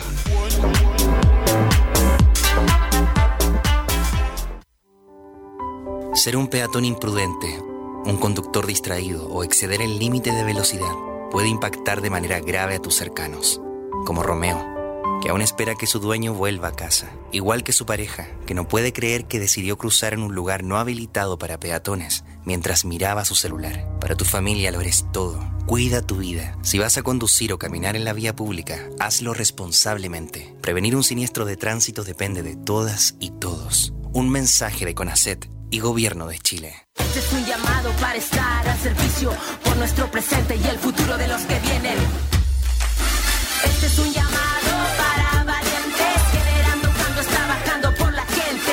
Este es un llamado, digan presente. Para Chile todos trabajando por su gente. Este es un llamado para valientes. Si eres profesional y tienes ganas de hacer mucho más por mejorar la vida de cientos de comunidades, inscríbete en serviciopaís.cl. Servicio País, el coraje nos mueve. Pesca en línea. Pescados y mariscos de la región de los ríos directamente a tu mesa. Los mejores productos del mar. Extraídos sustentablemente por pescadores artesanales. Pescados y mariscos a su mesa en un solo clic. Visítenos en nuestra tienda virtual www.pescaenlinea.cl. La iniciativa es financiada por el Gobierno Regional de los Ríos y su Consejo Regional a través de la Corporación Regional de Desarrollo Productivo mediante su programa de Bienes Club.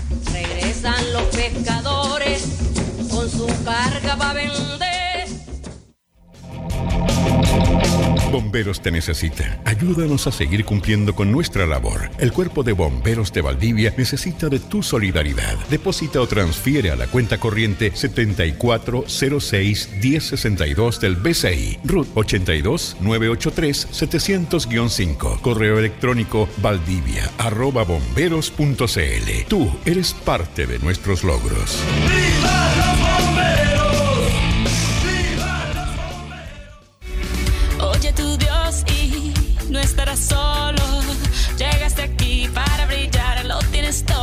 Si eres de las Coloradas Isla del Rey, te invitamos a ser parte de las Coloradas Fomenta el Deporte y la Vida Sana.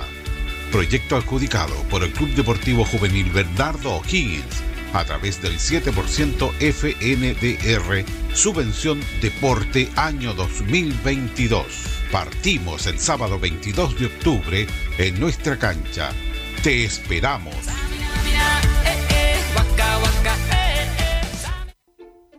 Vuelve la campaña nacional y ciudadana sobre familias de acogida. Acoger es, con nuevos contenidos para toda la familia. Entra en www.acogeres.cl y en nuestras redes sociales y descubre cómo las familias de acogida son una alternativa de cuidado temporal amoroso para miles de niños, niñas y adolescentes en situación de vulnerabilidad.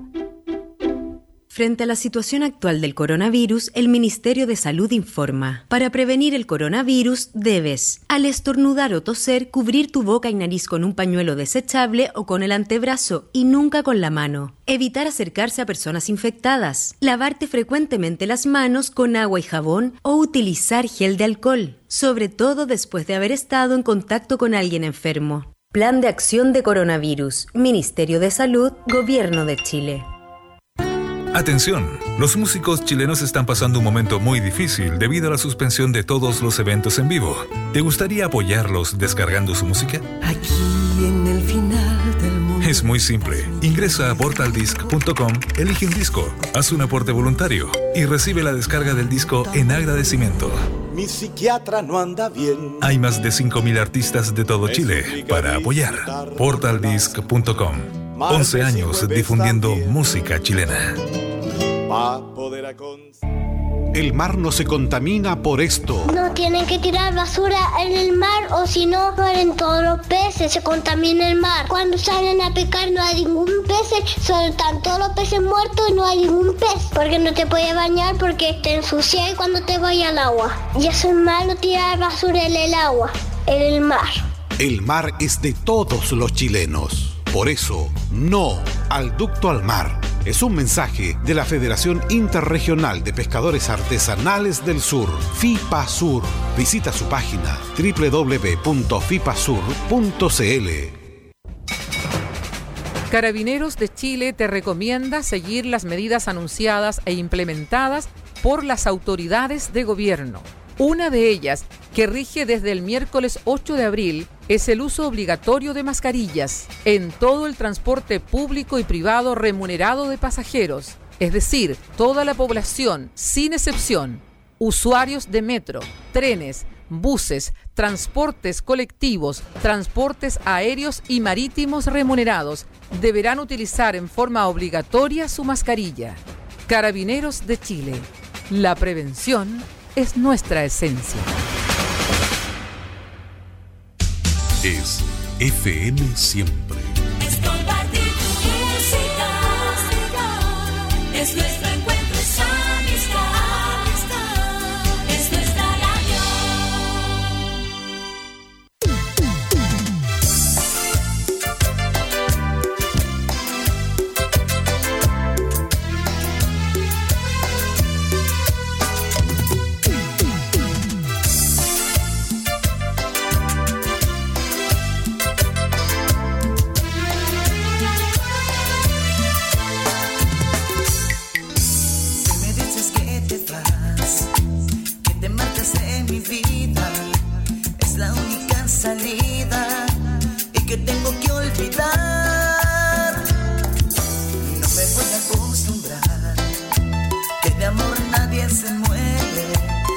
la verdad no quiere y que tengo que aceptar.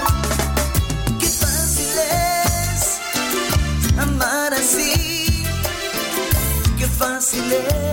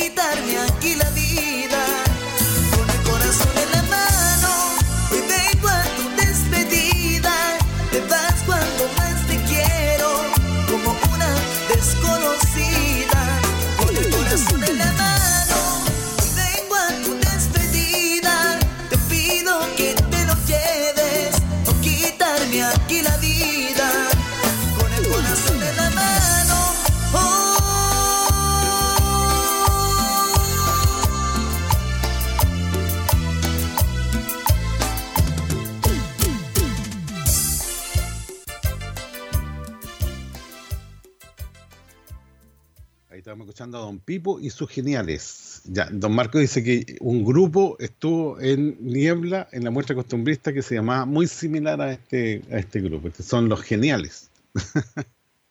y, y nos escuchaban muy bien, dice Don Marco. Se escuchaban mal, pero estos escuchan bien. Son buenos. No, eso lo- lo- lo- los genitales le llaman el grupo.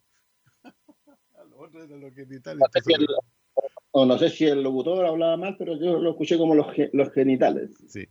Oiga, hay una nota que estoy viendo acá, fíjese que la Corte de Santiago confirma una multa a comercializadora por infracción a la ley de pesca.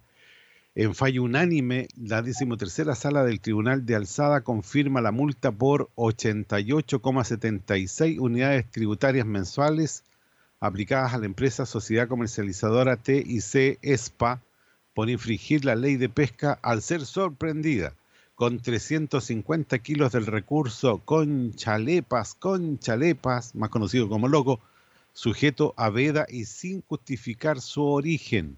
Esto es lo que se publica en los medios nacionales. ¿ah? Eh, el fallo unánime causa rol número 16.616-2019, la decimotercera sala del Tribunal de Alzada, integrada por la ministra Carolina Vázquez, el ministro Patricio Martínez y la fiscal judicial Carla Troncoso, ratificó la sentencia de primer grado que aplicó la sanción.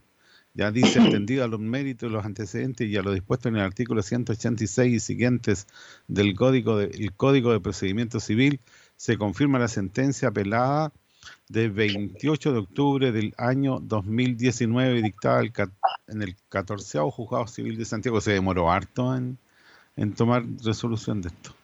Pero eso ya, al final de cuentas ya está ejecutoriada y se debe pagar 88,76 unidades tributarias mensuales por 350 kilos de loco que no, te- no tenían, eh, ¿cómo se llama?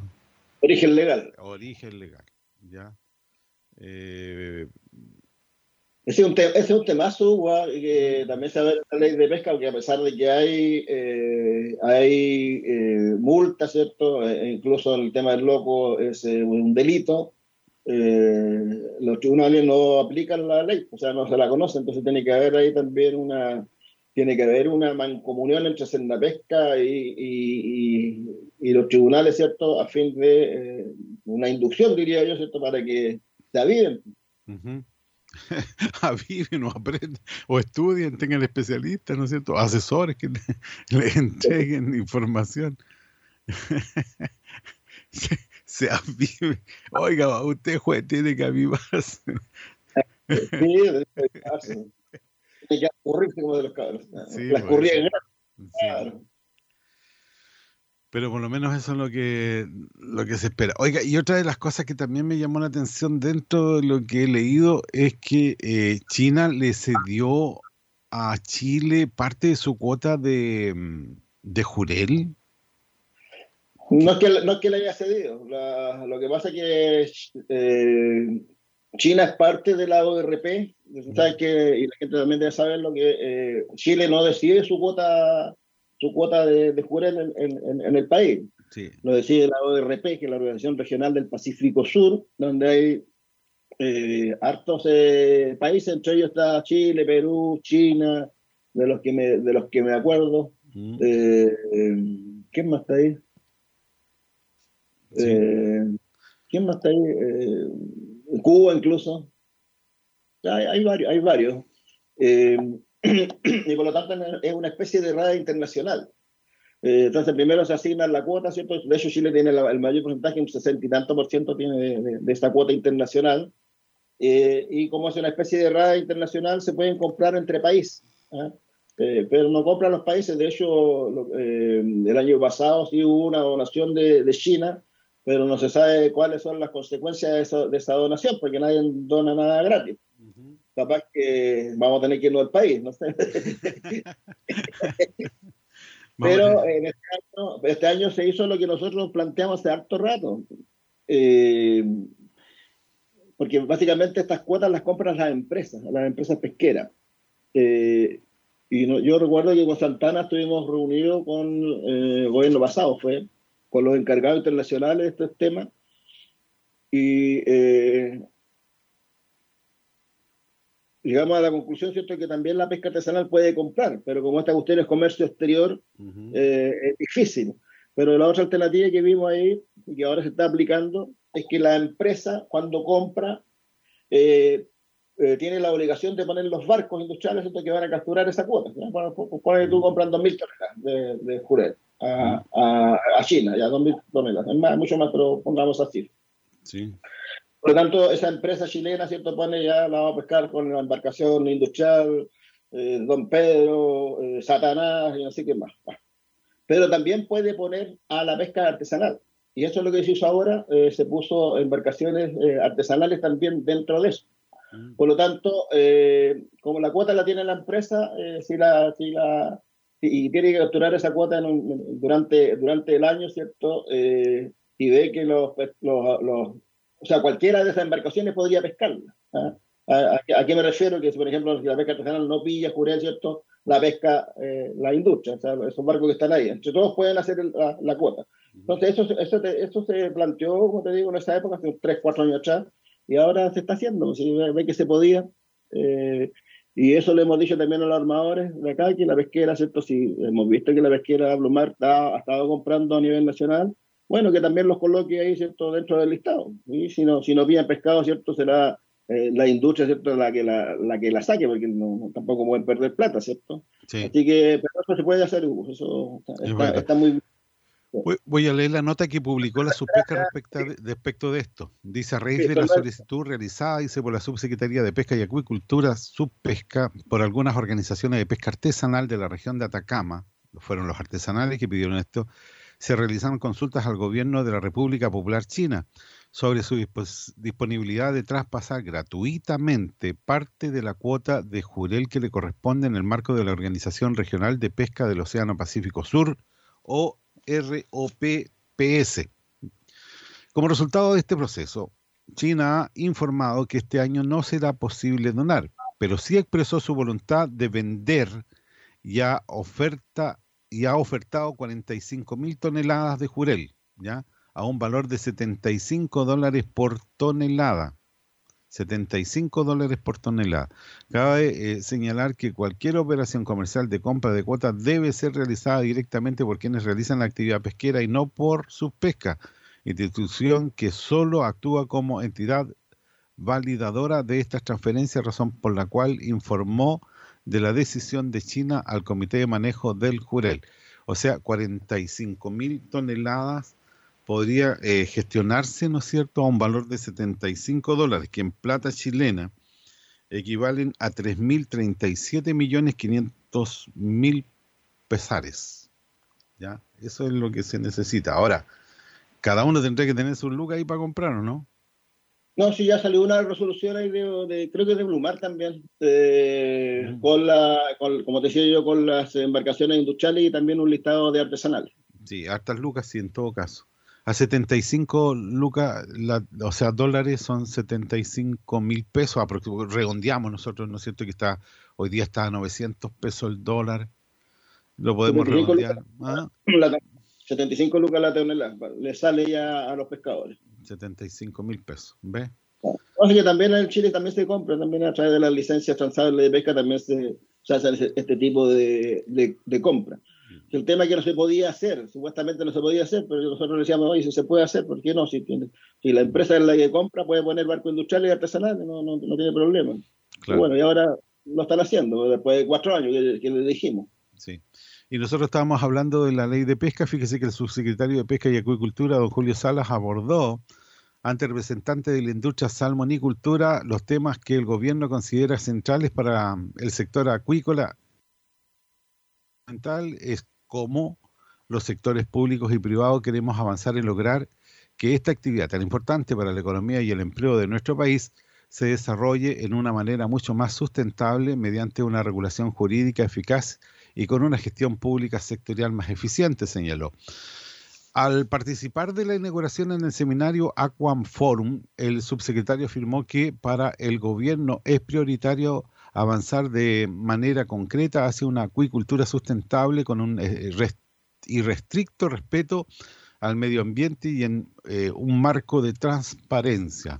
Es por ello que trabajará en una nueva normativa que se plantea presentar durante el último trimestre de este año, pero por un camino distinto a la nueva ley de pesca que actualmente prepara el gobierno. Irán separadas, dijo, al tiempo que explicó los motivos de esta decisión. La razón, precisó, es de índole técnica, ya que se trata de ámbitos que representan problemáticas y realidades diferentes, pero también tiene que ver con los cuestionamientos éticos que genera la actual legislación en materia de pesca extractiva, donde se ha puesto en duda su legitimidad debido a la intervención indebida de los intereses particulares de la deliberación pública. Agregó que este cuestionamiento no afecta a la normativa acuícola, donde los cambios y disposiciones que se adicionen o modifiquen no guardan relación con los cuestionamientos por situaciones de cohecho o soborno. En segundo aspecto relevado, por el subsecretario Sala fue que el gobierno abrirá un proceso de diálogo para abordar la estrategia de futuro para el desarrollo sustentable de la industria acuícola. La idea es poder concretar esta iniciativa durante el primer trimestre del próximo año, invitando a participar a todos los actores de la cadena de valor del sector. Salas declaró que el gobierno le interesa recoger las perspectivas que se visualizan desde el mundo acuícola y a partir de allí generar bases normativas que posibiliten su desarrollo de largo plazo sin descuidar la conversación sobre las medidas de administración que pueden hacer una diferencia en el corto mediano plazo, agregó. Creemos que el diálogo, la transparencia y el respeto al medio ambiente deben eh, servir de base para una nueva legislación en el ámbito de la acuicultura, para construir una buena nueva ley general de acuicultura, enfatizó. Y el tercer ámbito abordado por el subsecretario fue el compromiso expresado por el presidente Gabriel Boris sobre avanzar en la salida de las empresas salmoneras desde áreas protegidas en un proceso de transición justa.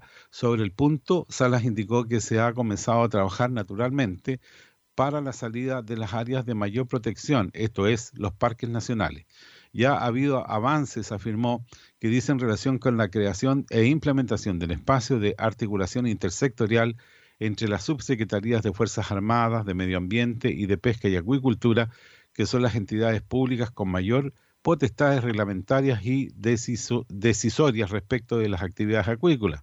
Asimismo, Salas destacó que desde hace varios meses iniciamos conversaciones con dos de las tres empresas salmoneras presentes en parques nacionales y hoy puedo señalar que una de ellas, Aqua Chile, ya está en condiciones de dejar todas sus concesiones en parques nacionales. Respecto a lo anterior, el subsecretario destacó que todo ello ha sido posible con un diálogo público-privado eficaz y sin que implique la ampliación de su presencia en otras áreas protegidas de ningún tipo, dijo el subsecretario. Esta noticia la leí desde la página de Subpesca.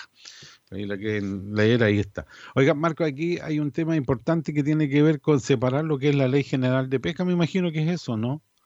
O, la ley nueva que, estaba implementando el, gobierno con la ley de acuicultura, van a ir por líneas separadas, dice. Así dice el subsecretario, vamos a ver qué, qué pasa.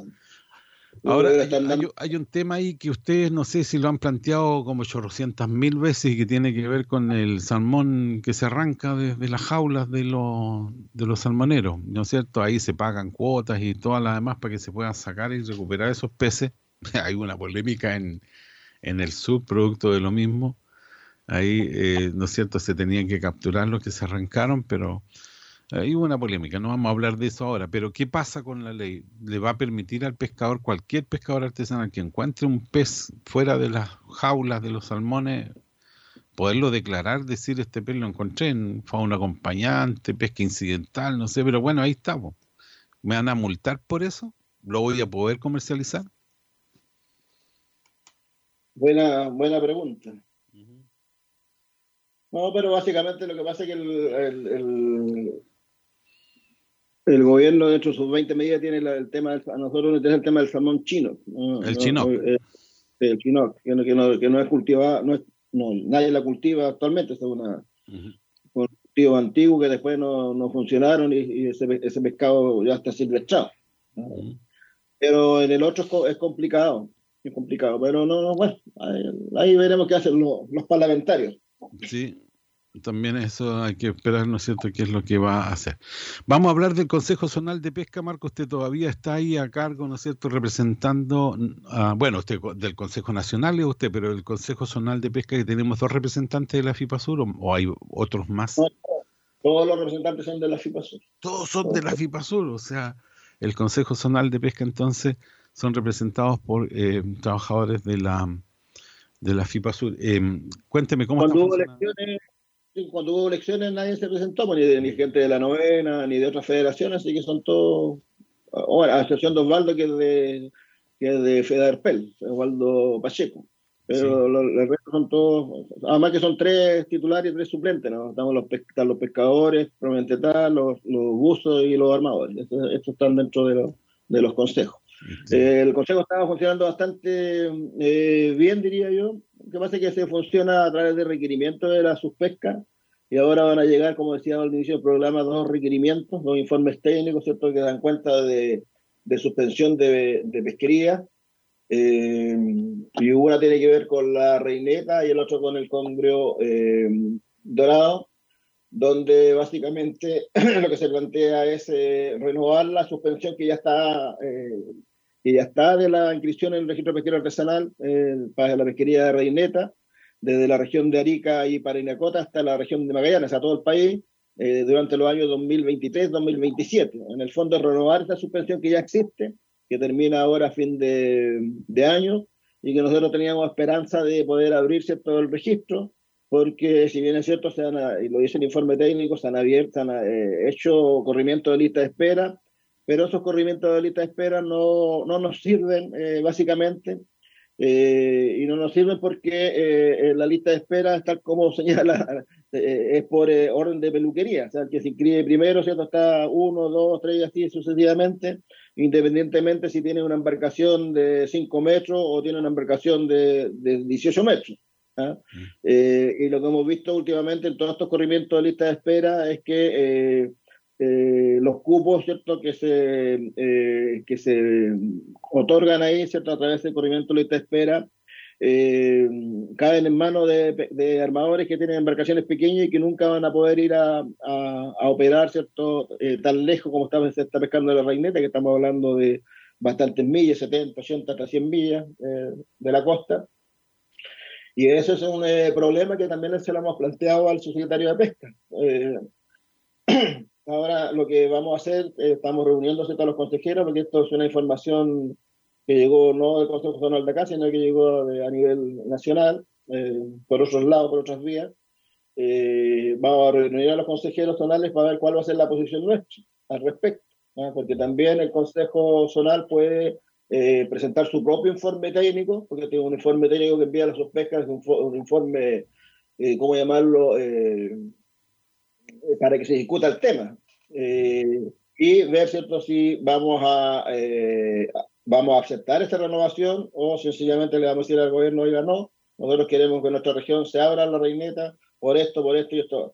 Ah, Un poco lo que hemos hablado en el, en el programa, ¿cierto?, que tiene que ver, ¿cierto?, con que hay una, una región, ¿cierto?, que es la que tiene la mayor cantidad de pescadores, eh, la que ha, ha operado sobre el recurso eh, históricamente, pero también hay regiones como la nuestra, que son eh, regiones incipientes, ¿cierto?, que de 40 toneladas eh, hemos pasado a 1.700 y yo creo que este año vamos a llegar cerca de 2.000 toneladas, pero que tampoco es mucha tonelaje, ¿eh? para que la gente no se asuste, porque la octava región está sacando sobre eh, 26.000, casi 30.000 toneladas acá eh, otra hora, eh, y por lo tanto eh, no podemos seguir dependiendo de la, de la, octava, de la octava región. Entonces esta, esta es una renovación que se va a hacer del, del año 2023 al 2027, que son eh, 23, 24, 25, 26, 27, 5 años, 5 años, eh, donde quedarían cerrados nuevamente los registros y ningún pescador artesanal eh, podría ingresar, sobre todo los armadores, que es lo que les interesa, ¿cierto? Eh, y sobre todo la la- la- futuras, eh, las futuras generaciones. Hemos hecho algunas consultas, Hugo, a, a la, a la nueva región al respecto, a, a Machuca, y eh, lo que plantea Machuca eh, es que en el caso de la reineta me dice que la suspesca no tiene la información eh, fidedigna y para la toma de decisiones, solo, litera- solo literatura, pero creo que en el caso de nuestra región estamos casi todos listos en el registro, el problema siempre va a ser para los jóvenes que quieren entrar al sistema. Ahí está, está clarito, ellos, ellos como región, como una región pequeña, tienen casi toda su gente inscrita en la, en la reineta, pero les preocupa ¿cierto? a los jóvenes eh, que van a querer entrar al sistema, estamos hablando de un cierre de cinco años, el tiempo pasa, pasa rápido. eh, y eh, esta va a ser la conversación con los consejeros para ver cuál va a ser nuestra postura y eh, hacer rápidamente un informe técnico eh, propio que eh, vaya en contra de lo que ha planteado la Subsecretaría de Pesca por todas las razones que ya hemos conversado. Bueno, acá, ¿cuántos pescadores podrían ingresar, por ejemplo, al Congreso Dorado? Bueno, yo tengo entendido que eh, en Amargo están la mayoría, ¿ya? Y después... ¿Ah? Estamos hablando, No, estamos pero hablando Congreso- dije Congreso Dorado. Y después No la reineta. no se vaya para, la- para el Congreso Dorado, vaya para la reineta. Ah, primero la reineta, ya, para la reineta. ¿Cuántos crees tú que estarían disponibles pescadores artesanales propiamente tal? Sí, lo que pasa es que no, si no, no, no interesa lo propiamente tal, si lo que interesa son los armadores. Ah, los que Los tienen botes, los botes. Exactamente, los dueños de embarcaciones, porque la- acuérdate que la embarcación es la que tiene el recurso inscrito. Acuérdate que hay un proyecto de ley, lo estamos hablando acá, que eh, va a permitir que los circulantes puedan desplazarse en la región sin tener inscrito el, el- el recurso. Entonces, aquí se habla de los armadores. Pero siempre ustedes están diciendo pesca para el que pesca, po. Y no sé si habrán hartos que pescan hoy día y están eh, interesados en eso. Eh, hay gente interesada, pues, hay gente, el, el tema que acá en la región hay gente interesada. ¿ah? Eh, yo voy a dar un poco la- la-. Eh, deja buscarla acá, aquí las tengo. Por ejemplo, en la región del Biobío, eh, el número de embarcaciones inscritas, ¿cierto? Con Reineta eh, y Espinel, ¿cierto? Son eh, con Reineta 1602. 1600 Menores embarcaciones. Sí, menores de 12 metros, 1254 y eh, mayores de 12 metros, 348. Entonces, si tú haces una comparación con nosotros, el total de embarcaciones con reineta eh, en nuestra región, primero señalar que son 689 en total, ¿cierto? Eran, eran eh, ellas, 164 tienen reineta con espinel. eh, y de ellas, ¿cierto? De, de 130 son menores de 12 metros y solamente 34 son mayores de 12 metros. Pero los que operan en nuestra región, eh, en los últimos años, 2000, veamos el 2022 nomás, ¿cierto? Hasta la- a, la- a mayo más o menos esto, eh, están operando eh, 53 embarcaciones. El año pasado operaron 69, este año están operando 53, eh, menores de 12 metros 2, o sea, las grandes, perdón, mayores de 12 metros 2, de las grandes hay muy pocas, y las pequeñas son 51. Entonces, tú verás ¿cierto? que la gran cantidad de embarcaciones son eh, eh, eh, eh, menores. Lo mismo la octava región, estamos hablando de ellos, ellos operan 655 embarcaciones, están operando el año 2022. Eh, y eh, mayores de 12 metros son 142 y menores de 12 metros son 534. Entonces las diferencias son abismantes en cuanto a embarcaciones y en cuanto también a toneladas capturadas. O sea, nosotros tenemos, eh, llevábamos recién, a mayo llevábamos 1.041 toneladas, ahora, ya- ahora debemos estar más o menos cerca de las 2.000, y la octava llevaba 13.000 ya. O sea, harta diferencia. Sí, fue una tremenda. Pero bueno, eh, ellos tienen, son más antiguos en la pesquería también. Nosotros teníamos el registro cerrado, no teníamos embarcaciones. Eh, yo me acuerdo que cuando asumí, asumió Iván Flores, ustedes fueron a hablar con Iván Flores, ¿no es cierto? En ese tiempo era el intendente, el primer intendente que tuvo la región, y fueron a plantear esta situación, y eso hace hartos años atrás. Y aún se sigue hablando de lo mismo. Entonces, eh, ¿cuánto tiempo más hay que esperar?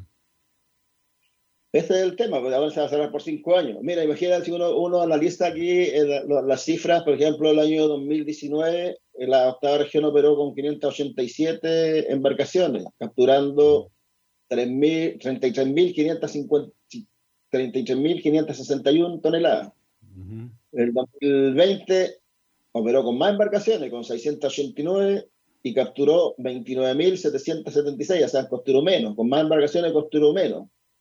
Después el 2021, más embarcaciones, 789, y capturó menos todavía, 26.000.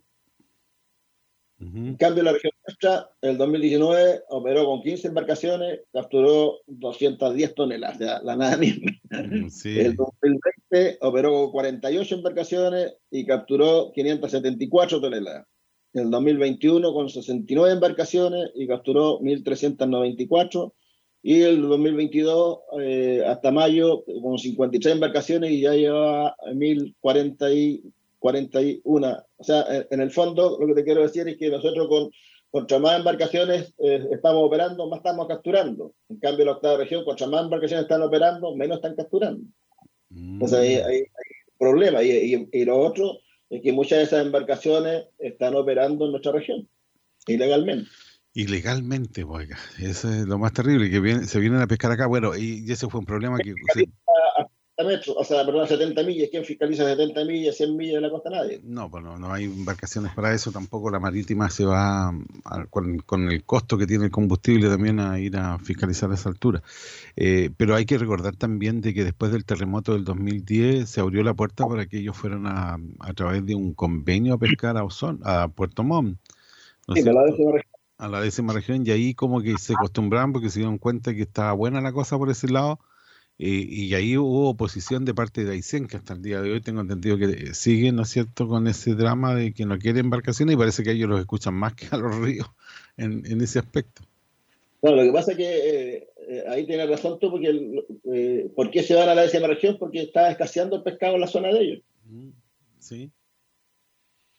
Y se Pero en la zona hay pescado. Sí. Entonces, estamos, estamos eh, entregando, ¿cierto? Eh, bueno, no hay cuota en esto, pero se está, eh, están capturando, ¿cierto? No solo en la región de ellos, sino que también en la, en la nuestra y, y en la de Ñuble también, y en la novena, eh, lo de la octava. Entonces, eh, mientras los dueños de casa ¿no? están mirando como gato para la carnicería. Claro, Porque pues sí, no- porque- es- eso. Ahora, si no fuera porque la FIPASUR eh, desde hace, no sé, harto, harto años viene trabajando este tema y se consiguió, ¿no es cierto?, que eh, hubiera una colaboración de parte del Estado hacia los pescadores artesanales para ir mejorando sus embarcaciones, no tendríamos probablemente la captura que, tiene, que hay hoy día. ¿ya? Va a aumentar un poco la captura con esas embarcaciones porque la mayoría todavía no está operativa. Pero, eh, pero, pero claramente, ¿cierto? Eh, hay una región que tiene muchas, eh, muchas embarcaciones y, y yo lo decía, mira, el, el- el total de embarcaciones eh, con reineta son 1.602 y, y operan eh, menos de la mitad. Mucho menos de la mitad, pues, operan allá. O sea, no operan, no operan todas. Entonces, ¿qué es lo que dice la sospesca? No, es que ellos tienen muchas embarcaciones inscritas y es una, es una, es una eh, extracción, no sé cómo llamarlo, latente. O sea, podrían ellos todos operar y quedar la escoba. ¿no? Y no van a operar porque son embarcaciones que no tienen las características como las nuestras, eh, no tienen los recursos económicos tampoco, ¿cierto?, para invertir eh, en, en los SAP, que estamos hablando de un SAP de 3, 4 millones de pesos, y el equipamiento de la embarcación, o sea, estamos hablando de, mucha, de muchas lucas. Los pescadores profesionales de embarcaciones menores no, no los tienen, a, a no ser con estos programas que estamos sacando, ¿me entiendes? Entonces, eh, no significa que porque hayan eh, 1.600, en este caso hay como 5.000 inscritos en la pesquería en todo el país, eh, que todos operen. Eso no, no es así, y, y nunca van a operar. Entonces, ese es el cuco que mete la suspe. Entonces, esto tenemos que desarmárselo en un informe técnico que vamos a tener que elaborar, ¿cierto?, en nuestra región. Nos vamos a separar un instante, Marco. Volvemos. Tenemos otros temas más. Tú me dices cuáles son. Yo busco los temas. Congre, no, el Congre, hagámoslo cortito el Congre, el Congre también está en la misma, se suspende también la inscripción del registro pesquero ocasional del Congre Dorado fuera de la unidad de pesquería, entre la región de Valparaíso y la región de eh, Los Ríos, y eh, también hay cierto eh, señalar que también hay pura bibliogra- bibliografía lo que presenta el, la subpesca, porque tampoco hay, eh, hay eh, estudios que, así lo, lo, lo consideren, ¿cierto? Y eh, se va a suspender nuevamente, ¿cierto? Hasta diciembre del 2017 eh, en todas las categorías de la inscripción del registro pesquero artesanal en esta pesquería, ¿cierto? En, en- estas regiones que te digo yo que fuera la unidad de pesquería de Valparaíso a, a Los Ríos, y esto a contar de enero del 2023. Y ahí eh, es un tema que vamos a ver también con los consejeros para ver si también vamos a apelar a esto o esto lo vamos a dejar pasar, no sé, ahí, vamos a ver. Por, porque, ¿Por qué? Porque la cuota que tenemos acá es muy pequeña. Esta, es una, esta sí es una pesquería que tiene una cuota, es una cuota muy pequeña y que la han capturado históricamente seis o ocho embarcaciones en la región. ¿Existe la cantidad de pescado suficiente como para aumentar la cuota? Se podría aumentar, pero no hay estudio, pues, ese es el, ese es el tema. Sí, sí. Y ahí ya no tenemos, tengo entendido que Ante la, ante la duda, abstente. Entonces, si no hay estudio, nunca vamos a poder aumentar. eh, nos separamos un instante, ya retornamos.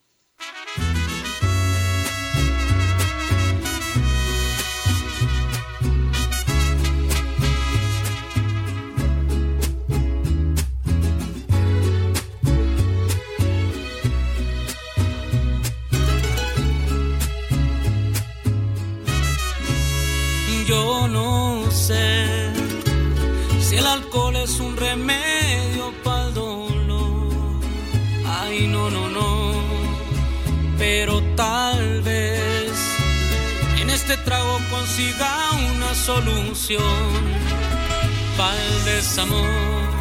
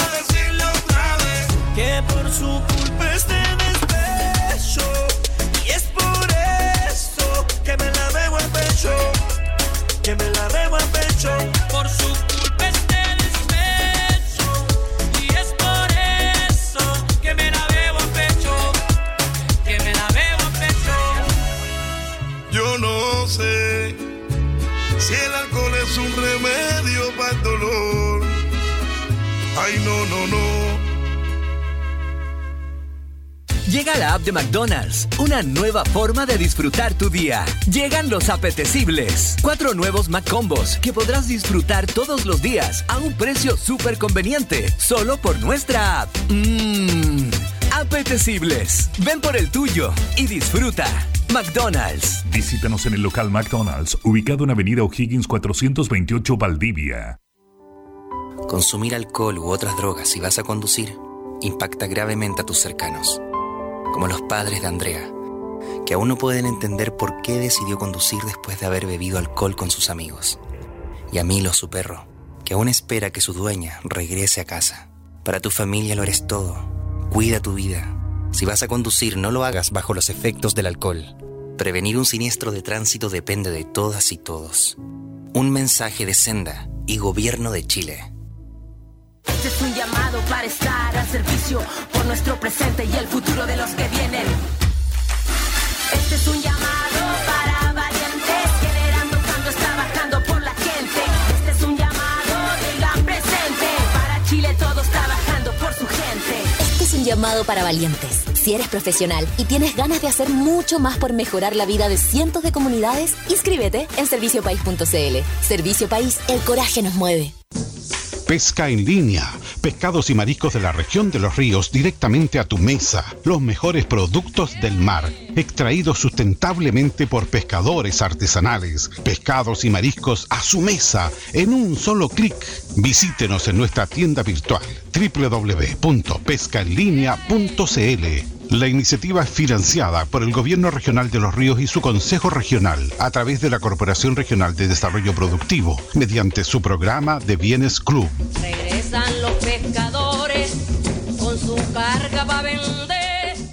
Estar realmente conectados es vivir la mejor experiencia de Internet todos los días. Por eso llevamos a tu hogar Movistar Fibra Simétrica para que vivas la mejor experiencia en conexión, para que disfrutes del mejor Internet con la misma velocidad de subida y de bajada, la más rápida, ahora en Valdivia. Contrata hoy tu Movistar Fibra Simétrica en movistar.cl y elige la conexión que te conviene. Movistar. De esta saldremos juntos. Te necesitamos. Súmate a la campaña del Cuerpo de Bomberos de Valdivia. Nosotros nunca te diremos que no. Deposita o transfiere a la cuenta corriente del BCI 7406-1062, RUT 82983-700-5, correo electrónico valdivia arroba bomberos.cl. Bomberos, somos todos.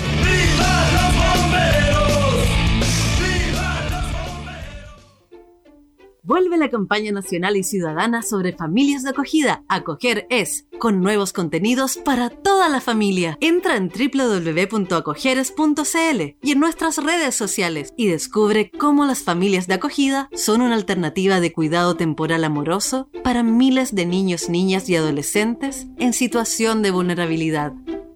Signos y síntomas del coronavirus. Fiebre sobre 38 grados, tos seca, dificultad para respirar. Si no se tratan a tiempo los síntomas, estos pueden agravarse. Por eso, si presentas alguno de estos síntomas, dirígete al servicio de urgencia más cercano. Si tienes dudas, ingresa a gov.cl, minsal.cl o llama a Salud Responde al 600 360 7777. Plan de acción de coronavirus. Ministerio de Salud, Gobierno de Chile.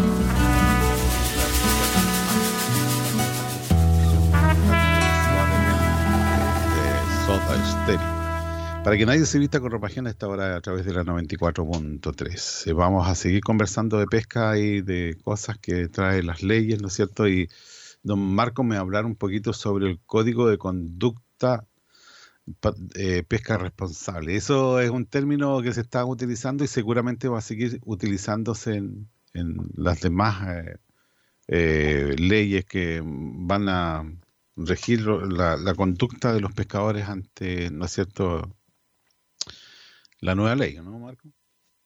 No, sí, el Código de Conducta de la Pesca Responsable es un, código de la FAO. Yo tengo hartos artículos, eh, como el, el artículo 7.1.2, donde dice que los estados deberán tratar de determinar quiénes son dentro del propio país las partes pertinentes que tienen un interés legítimo en la utilización y ordenación de los recursos pesqueros y establecer medidas para mantener consultas eh, con las mismas a fin de contar con su colaboración para lograr la pesca responsable. Ahí un poco se refiere, Hugo, a lo que hablamos delante, ¿cierto?, de los comités de manejo, de, la, de los comités científicos, ¿cierto? Todos estos, estos comités que están del Consejo Nacional de Pesca, por ejemplo, Consejos, eh, Consejo Nacional de Pesca también, que eh, están dentro de las recomendaciones de la FAO, en el punto 3, que se llama institucionalidad y medida de conservación y manejo sostenible. Así que para que lo pueda usted leer y para incluir un poco también a, a la población, ¿cierto? Tanto pesquera como a la que me gusta también otros temas pesqueros. Sí, mira, bueno, tiene varios temas, tú ya lo, lo leíste parte, ¿no es cierto?, lo que dice.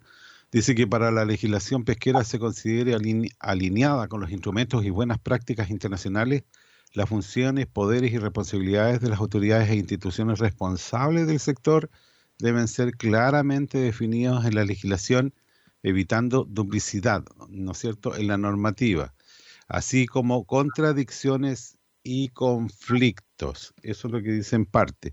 De conformidad con el Código eh, eh, de, Pesca Responsable, eh, artículo 7.1.2, el Código de, eh, de Pesca Responsable, los estados deberían tratar de determinar quiénes son, dentro del propio país, las partes pertinentes que tienen un interés legítimo en la utilización y ordenación de los recursos pesqueros y establecer medidas para mantener consultas con las mismas a fin de contar con su colaboración para lograr la pesca responsable. En el derecho comparado existen muchas realidades en cuanto a las instituciones encargadas del manejo pesquero. ¿ah? Algunas atribuyen todas las competencias a un mismo Ministerio de Pesca y otras ocasiones son ministerios de otros ramos los que se ocupan también de regular la actividad pesquera. Lo que ocurre cada vez con mayor frecuencia es que existe una gran necesidad de interrelación o dependencia con otros sectores, lo que implica la colaboración interinstitucional. En algunas legislaciones se ha introducido el concepto de los comités consultivos de pesca que sirven como instancia de consulta en la ordenación del sector. La Ley General de Pesca y Acuicultura establece los lineamientos normativos generales en base a los cuales se estructura el sector pesquero nacional. La presente eh, sección eh, que vamos a leer a continuación está dividida en cuatro apartados. La letra A, autoridades en general. La letra B, Consejo Nacional de Pesca. La letra C, Consejos Zonales de Pesca. Y D, los comités científicos técnicos. Bueno, los comités de manejo, que también forman parte de la institucionalidad pesquera, se analizan en la sección que vamos a leer y que Marco me va a acompañar para dar claridad a lo que estamos conversando. ¿ah? Eh, tenemos el Consejo Nacional de Pesca, el, eh, el Consejo Zonal de Pesca, el Comité de Manejo y los eh, comités científicos técnicos y tenemos su, eh, su interpretación también eh, según la FAO. Sí. Vamos, vamos a vamos a, leer ¿cierto? el tema de quién es el Consejo Nacional de Pesca, su naturaleza, ¿cierto? Y también, ¿cierto?, cuáles son sus eh, atribuciones y así, respectivamente, cada uno de los consejos que haga leer el, el Hugo. Claro, Y y lo le leí dé- yo, yo soy el lector. Entonces, Ya, ponga voz locutor. ya, vamos con el Consejo Nacional de Pesca. La naturaleza. Naturaleza. Naturaleza. Vamos con la naturaleza del Consejo Nacional de Pesca. Dice que es un, órgano, un órgano de carácter resolutivo, consultivo y asesor en aquellas materias que la ley establece artículo 145, inciso segundo. Tiene por objetivo contribuir a hacer efectiva la participación de los agentes del sector pesquero en el nivel nacional en materias relacionadas con la actividad de la pesca y la acuicultura, artículo 145, inciso primero.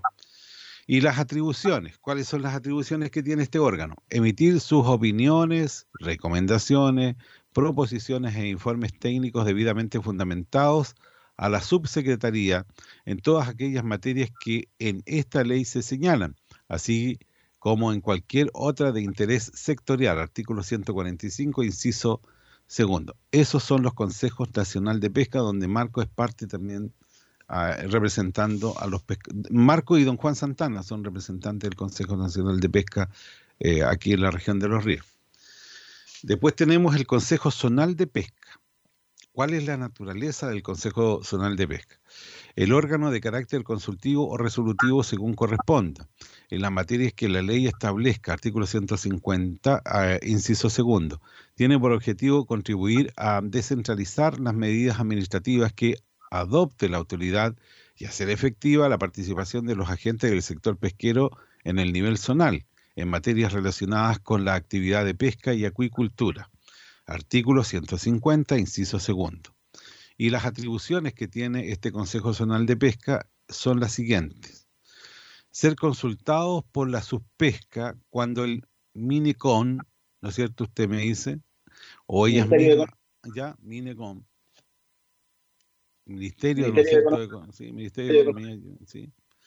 O ellas mismas deban establecer decretos o resoluciones según corresponda sobre aquellas materias en que la misma ley establece la obligatoriedad de su consulta. Artículo 151, inciso primero, respecto del plan de investigación pesquera y de acuicultura en lo que afecte a la respectiva zona. Artículo 151, inciso tercero, hacer llegar a la subpesca al Consejo Nacional de Pesca y al Cerna Pesca sus opiniones, recomendaciones y propuestas mediante informes técnicos debidamente fundamentados en aquellas materias que la Ley General de Pesca y Acuicultura establezca. ¿ya? Eso es lo que dice eh, sobre el Consejo Zonal de Pesca. Ahora vamos al Comité de Manejo. ¿Qué son los comités de manejo? Son órganos eh, asesor integrado por representantes de los diferentes actores que componen una determinada pesquería que tengan su acceso cerrado o bien se encuentren declarada en régimen de recuperación y desarrollo incipiente, artículo octavo, inciso segundo. Su objetivo es elaborar, implementar, evaluar y adecuar el plan de manejo de dicha pesquería, según el artículo octavo, inciso segundo. ¿Cuáles son sus atribuciones? Ya estamos hablando de, las atribuciones del comité de manejo. Elaborar la propuesta, implementar, evaluar y adecuar, si correspondiere, del plan de manejo artículo octavo, inciso segundo. Establecer el periodo en el cual se evaluará dicho plan, el que no podrá exceder de cinco años en su formulación, artículo octavo, inciso tercero consultar al comité científico técnico respectivo y modificar la propuesta si correspondiere, artículo octavo, inciso cuarto. Recepcionar la respuesta del comité científico técnico respectivo y modificar la propuesta si correspondiere, artículo octavo, inciso cuarto. Acordar programas de recuperación bajo requisitos legales determinados, artículo noveno, letra A. Y por último, estamos ya con lo más importante de todo esto, que es el Comité Científico Técnico. ¿Es importante el Comité Científico? ¿Co- co- ¿Qué le parece a usted, don Marco? ¿Cuál es la opinión que tiene usted de, de- de los científicos? No, buena, buena opinión, pero hay que hacer algunas modificaciones para in- integrar también otros actores. Así lo recomienda la, La FAO. la FAO. La FAO, Eh, sí. la- Sí, Eh, y, y- y recordar ahí Hugo, un poco para que la gente sepa que an- antes de la ley Longueira, la 20.657 del año 2013, eh, las cuotas de pesca las, las cortaba el Consejo Nacional de Pesca. ¿no?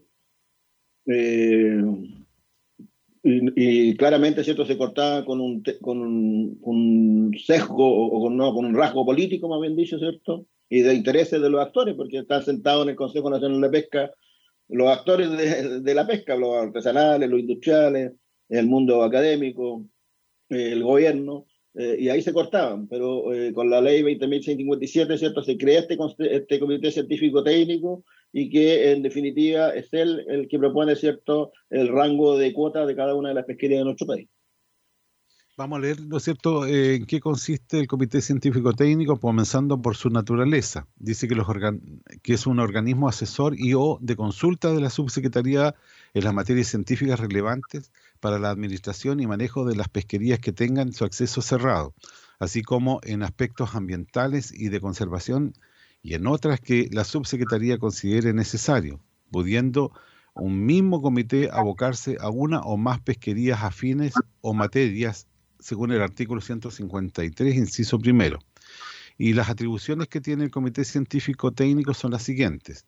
Ser consultado y requerido por la subpesca, artículo 153, inciso segundo, especialmente en materias tales como el diseño de las medidas de administración y conservación, así como la formulación de los planes de manejo según el artículo 153, inciso cuarto. Determinar, entre otras materias, el estado de situación de las pesquerías, los puntos biológicos de referencia, el rango dentro del cual se puede fijar la cuota global de captura, artículo 153, inciso tercero, y pronunciarse sobre la propuesta de planes de manejo dentro del plazo de dos meses de recepcionada, según el artículo octavo, inciso cuarto. Esas son las atribuciones que tiene el Comité Científico Técnico. O sea, siempre tiene que ser consultado el, Comité Científico Técnico, in- incluso en eh, la formulación, ¿no es cierto?, de algún de alguna normativa, plan de manejo, eh, todas esas materias que eh, muchas veces se quejan los pescadores, y dicen, la cuota estuvo tan baja, pero que esa cuota dependió del informe que entregó el Instituto Fomento y el análisis que hace el Comité Científico Técnico y al final yo creo que, que corta ahí el Comité Científico. El que corta el comité científico. Se- por eso te digo que antes se entregaban políticamente las cuotas y ahora se, entregan eh, científicamente. Claro, científicamente. Y eso es para preservar el recurso, pues esa es la idea del Comité Científico Técnico. Así que esto en el, está- en el caso, Hugo, de la autoridad en general, ¿cierto? Eh, en el marco jurídico nacional, ¿cierto? La, la Ley General de Pesca menciona a las principales autoridades que participan en la administración pesquera. Eso está en el artículo segundo, en el numeral 25, que entiende por eh, ministerio, ¿cierto? El Ministerio de Economía, Fomento y Turismo, en este caso el ministro, eh, el titular de dicho ministerio, su secretaría, que es la Suspesca, su secretario, que es el, el secretario de Pesca, y servicio, ¿cierto? Se refiere al Servicio Nacional de Pesca. Esas son las, las autoridades en general de la, de, que están dentro de la ley de pesca, ¿cierto? Y, todas esas y todas las funciones y atribuciones de estos órganos están eh, eh, reguladas por el decreto de Fuerza Ley número 5 del año 1983. ¿ah? Así que eh, eso está, está bastante eh, regulada, ¿cierto? Y obviamente que en este decreto, ¿cierto? Señala cuáles son eh, lo que tiene que hacer cada uno de estos organismos. Claramente. 83. De repente podría ser mini pez. o, o- o mini mar, no sé. Pero la cosa es que deberíamos ya tener un ministerio, creo, más adelante. Eso lo vienen trabajando ustedes también. ¿Cuánto tiempo? Y, y aún no pasa nada. Ahora, como, como Boris eh, estuvo de acuerdo también con la idea del Ministerio del Mar, esperemos que cuando se calmen las aguas ya empiecen, terminen las fake news y todas esas cosas que perjudican al gobierno de turno, eh, comience ya a trabajar en esto de- que le han pedido los, los pescadores hace mucho tiempo. Al, al- a los gobiernos de turno, no al gobierno de Boris. Con, con Boris se trabajó en su momento en las reuniones, ¿no es cierto? participativas que hubo de parte de la pesca artesanal y ahí estuvo participando como diputado el que hoy día es nuestro presidente de la República.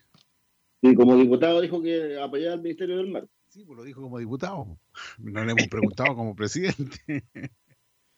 No, pero la foto sacó, eh, está el mar detrás. No sé si le, le está dando la espalda al mar o no sé cuál es el mensaje ahí. No, no, pero el mensaje es que nunca un presidente se había sacado una fotografía mostrando el mar. ¿ya? Así que no, es una buena cosa. Siempre está entre medio de los guasos, los caballos, las vacas, el, no- pero no, nunca con el mar. Y aquí como que se le da, ¿no es cierto?, una importancia también a, a eso y bueno, abre también la, las esperanzas de que considere eh, presentar un proyecto que permita la creación de un ministerio que vaya definitivamente a ver los temas que, que, que se tratan, ¿no es cierto?, y que tienen relación con, con el mar, que es lo que más tenemos en Chile, es mar. Ya, así que eso. Oiga, vamos, ¿no es cierto?, eh, con otros temas que ya hemos conversado que se vienen, ¿no es cierto?, las indicaciones. ¿Sí? Sí, los talleres ya que ya están ya, en la- entiendo que en la región ya están eh, listos los, los eh, talleres locales donde hubo participación, de hecho vino el ministro, estuvimos con él almorzando, salió hasta cara la cuenta, Uy, medio- el tesorero, Hoy anda enfermo de la guata el tesorero. No lo he visto. Un saludo a don Cipriano. Eh, se han hecho varios, varios talleres interesantes donde ha participado gente, pero como te decía, son básicamente con dolores de la, de la región, pero ahora ya vienen lo- los, talleres que son ya más regionales, donde ahí son las federaciones, ¿cierto? Eh, y los sindicatos los que los dirigentes me han dicho que van a también a exponer eh, la problemática. Nosotros estamos trabajando en eso, en eso Hugo. Estamos trabajando en aquí, yo dijera alguna presidenta por ahí. Eh, y estamos haciendo algo interesante que no lo hicimos la, la vez pasada, Hugo, y que tiene que ver un poco, yo, yo pensé, dije yo, claro, vamos a hacer la, la ley de pesca, pero tenemos que, si estamos pensando, ¿cierto?, darle más atribuciones a la región, lo que tenemos que hacer primero es mostrar quiénes somos como región. Entonces lo que hemos hecho, ¿cierto? Primero, es, y primero señalar primero quiénes somos como, como país, ¿cierto? Y después bajar a la región. Y ahí, ¿cierto? Hemos puesto antecedentes, ¿cierto? De que Chile es un país oceánico, que tiene una costa de, eh, de 6.435 kilómetros de longitud y ejerce derechos exclusivos, reclamaciones de diversos grados y soberanía sobre su espacio marítimo llamado mar chileno, que comprende cuatro zonas, ¿cierto? Que es el, el mar territorial, que son 12 millas, la zona contigua, la zona económica exclusiva y la, la correspondiente plataforma contin- continental. Eh, también señalamos, ¿cierto?, que en realidad la costa de nuestro país eh, son 6.435 kilómetros lineales, ¿cierto?, pero eh, que eh, eh, la, la costa en general es mucho más, más amplia. De hecho, tenemos una costa de 78.563 kilómetros. Estamos en el ranking 21 de los países con más costa, ¿cierto? Pero eh, al medir la costa, ¿cierto? Con, con, eh, eh, con eh, una medida más, más, una escala menor, ¿ah? Eh, se aumenta considerablemente, ¿cierto? Y somos el país que tiene, estamos en el quinto lugar de los países con mayor costa, con los, con los 78 mil kilómetros que te, eh, que te contaba. Porque eso va a depender, ¿cierto?, de cómo se mida la costa. En el caso de los 4.000, de los 6.435 kilómetros, tiene que ver con una línea recta, ¿cierto?, desde Arica hasta más o menos Chiloé, y de ahí para abajo otra más, y eso nos da los 6.400. Pero cuando uno va midiendo, ¿cierto?, por el, por el contorno de la costa y el mar interior, estamos hablando ya de, de las casi 80.000 eh, kilómetros de costa que tiene nuestro país, que no, no es menor. Y después eh, partimos con la región de los ríos, ¿cierto?, indicando que nuestra región fue creada en octubre del año 2007 y que quedó conformada por dos provincias, 12 comunas, eh, eh, cuatro comunas que tienen jurisdicciones el borde costero, que somos una región pequeña con aproximadamente 184 kilómetros de costa, alrededor de 100 millas marinas, eh, eh, que la mayor cantidad de población de pescadores artesanales se encuentra localizada en las costas de San José de la Mariquina, Valdivia y Corral. En la Unión no, porque en la Unión no, no hay pescadores artesanales, pero sí hay actividad pesquera, ¿cierto? Que, que, se real, que realizan otros pescadores de otras comunas. Eh, que la estrategia regional, ¿cierto? Reconoce la actividad pesquera artesanal como un pilar económico de importancia. Eh, pero que sin embargo eh, también pega un palo ahí, ¿cierto? que no se reconoce a sí mismo como una región oceánica, que tiene un maritorio rico en especies biológicas, en recursos mineros, recursos maremotrices y sitios de interés eh, turístico ¿cierto? y culturales. Y eh, damos también la ubicación, ¿cierto?, donde está nuestra región. Y después partimos con todo lo que tiene que ver con los antecedentes pesqueros. ¿no? Entonces, esto va a graficar un poco, Hugo, quiénes, quiénes somos, ¿cierto? Cuán, cuán, cuán pequeña es nuestra región, eh, con la poca cantidad de pescadores que también tenemos inscritos. Tenemos alrededor de un 4% de los pescadores del país. Estamos cerca de los 4.000 pescadores inscritos en el registro pesquero artesanal. Tenemos 25 caletas, 688 embarcaciones artesanales, 44 áreas de manejo, 79 organizaciones, eh, eh, que están más o menos el 60% de los pescadores afiliados están a estas, a estas organizaciones. Y damos también cuenta, ¿cierto?, de eh, la categoría de cada uno de estos pescadores, siendo los más los más grandes, diría yo, ¿cierto?, los recolectores, ¿cierto?, y los pescadores artesanales. Armadores artesanales tenemos 587, buzos 521 en la región, eh, pescadores artesanales 2.367 y recolectores o recolectoras 2.743. Eh, ¿ah?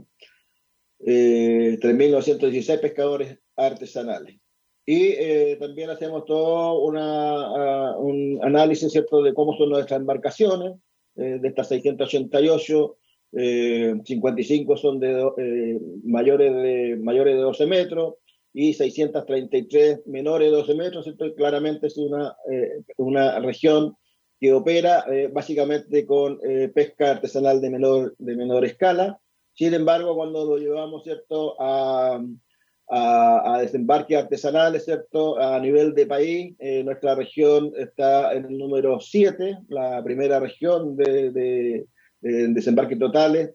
Para, en el año 2021 fue la región del Biobío con 551 mil toneladas y nosotros nos encontramos en el número 7 con 89.636 toneladas, o sea, bastante menor eh, en el ranking, ¿cierto? Pero también hay otras regiones como Magallanes que tiene 12.000 toneladas, ¿cierto? Al, al, año. Pero después cuando analizamos también los desembarques artesanales y básicamente los recursos eh, desembarcados, ¿cierto? Nos damos cuenta, lo dijimos dentro del programa, ¿cierto? Que eh, la sardina común es la que la lleva en la región en cuanto a extracción, con casi poco más de 72.000 toneladas.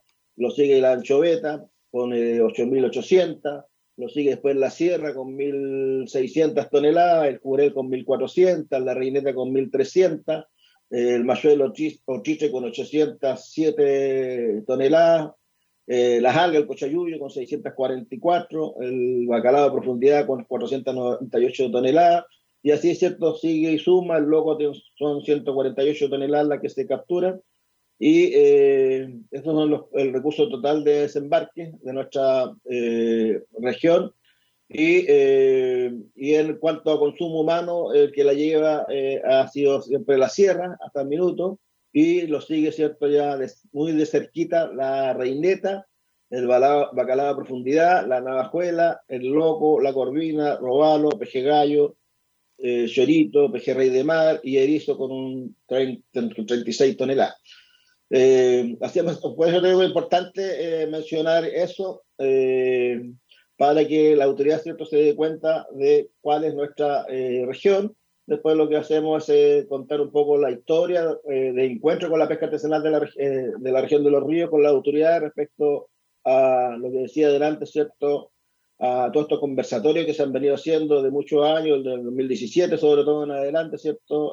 viendo cómo modificar la la, la, actual ley de pesca, eh, todo el trabajo que se ha hecho, se da cuenta, eh, un resumen ¿cierto? De, lo que, de, todo lo que se ha hecho, y después partimos con, eh, hacia una nueva ley de pesca, ¿cierto? donde el gobierno de Gabriel Boris se ha comprometido a elaborar una nueva ley de pesca, y que también en el documento, ¿cierto? No solo se presentan temas de modificación de, de, de ley, ¿cierto? Que creemos nosotros y su reglamento también, porque también hay que modificar algunos reglamentos, sino que también se presentan los dolores de la pesca artesanal de nuestra, de nuestra región, ¿cierto? Eh, dolores que no han sido todavía atendidos por la autoridad sectorial y eh, pensamos ¿cierto? que una nueva ley de pesca requiere otorgar más poder de decisión a las regiones respecto a la administración de, la, de las pesquerías presentes en nuestra, nuestra eh, área marítima. Y ahí viene ya después todo un análisis de las propuestas, ¿cierto? Con, la, con las demandas sociales, eh, y la primera demanda tiene que ver cierto con el tema de eh, que el mar esté en la constitución, eh, que se defina Chile como un país oceánico, eso lo habíamos logrado cierto con el artículo 139 en la, en la, en la nueva constitución, el texto de la nueva constitución que finalmente no fue aprobado por la gran mayoría de los chilenos, ¿cierto? Y en ese artículo 139, ¿cierto? Ahí señalamos que eh, lo que se había logrado era que Chile es un país oceánico que, reconoce la existencia del maritorio como una categoría jurídica, que al igual que el territorio debe contar con regulación normativa específica, que incorpore sus características propias de los ámbitos sociales, cultural, medioambiental y económico, y que es deber del Estado la conservación y preservación y el cuidado de los ecosistemas marinos y costeros continentales, insulares y antárticos, propiciando las diversas vocaciones y usos asociados a ellos y asegurando en todo caso su preservación, conservación y restauración ecológica. Y eh, el inciso tercero de este artículo era que una ley establecerá la división administrativa del meritorio, su ordenación espacial, gestión integrada y los principios básicos que deberán informar los cuerpos legales que materialicen su institucionalización mediante un trato diferenciado, autónomo y descentralizado, según corresponda, sobre la base de la equidad y justicia eh, territorial. Pero también hubo en ese, mencionamos siempre que también en, este, en ese fallido, en esa constitución, también se logró rescatar lo referido a la soberanía y seguridad alimentaria, que está tan de, de moda actualmente, ¿cierto? Y que están necesarias, eh, y que reconoce, ¿cierto? Fomenta y apoya la agricultura campesina indígena, la recolección y la pesca artesanal, ¿cierto? Concepto que por primera vez iban a estar en la, en la, en la Constitución. Y después hablamos, ¿cierto?, del tema de la sustentabilidad y después ya entramos derechamente, ¿cierto?, al tema de normativa pesquera, sobre todo viendo eh, los registros pesqueros, eh, la necesidad de abrir el registro de la reineta en las regiones incipientes de nuestro, de nuestro país.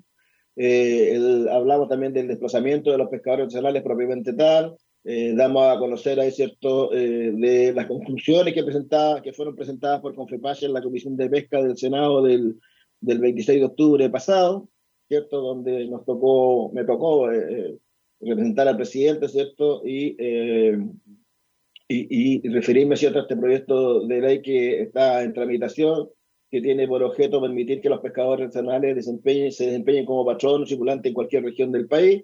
Y ahí, ¿cierto? En- Entregamos nuevamente las conclusiones eh, respecto a lo que se planteó esa vez, ¿cierto? Y que creemos que eh, debe eh, estar también en esta nueva ley de pesca. Eh, planteamos también eh, en este documento reforma del corrimiento de la lista de espera.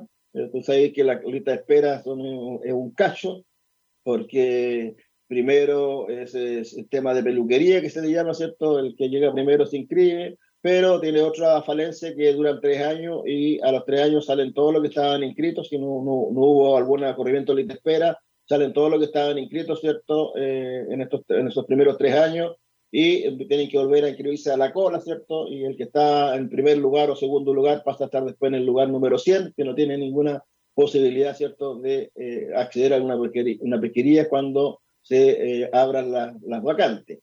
Eh, le hacemos recuerdo de, eh, en el punto 4 de la declaración del salmón chino como pesquería de pequeña escala, que en el fondo esta es una, es una medida comprometida por el gobierno, la medida 4 específicamente, de las 20 medidas que comprometió el gobierno para la pesca artesanal, y esperamos, ¿cierto?, que eh, eh, se pueda llegar a un buen puerto.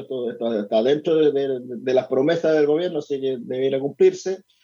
Y eh, un tema que ha salido también recurrente, que tiene que ver con las embarcaciones menores que tienen inscritos recursos pelágicos en su inscripción. Y eh, ahí tenemos como dos, dos temas que son embarcaciones menores de 12 metros que eh, est- están obligadas a certificar.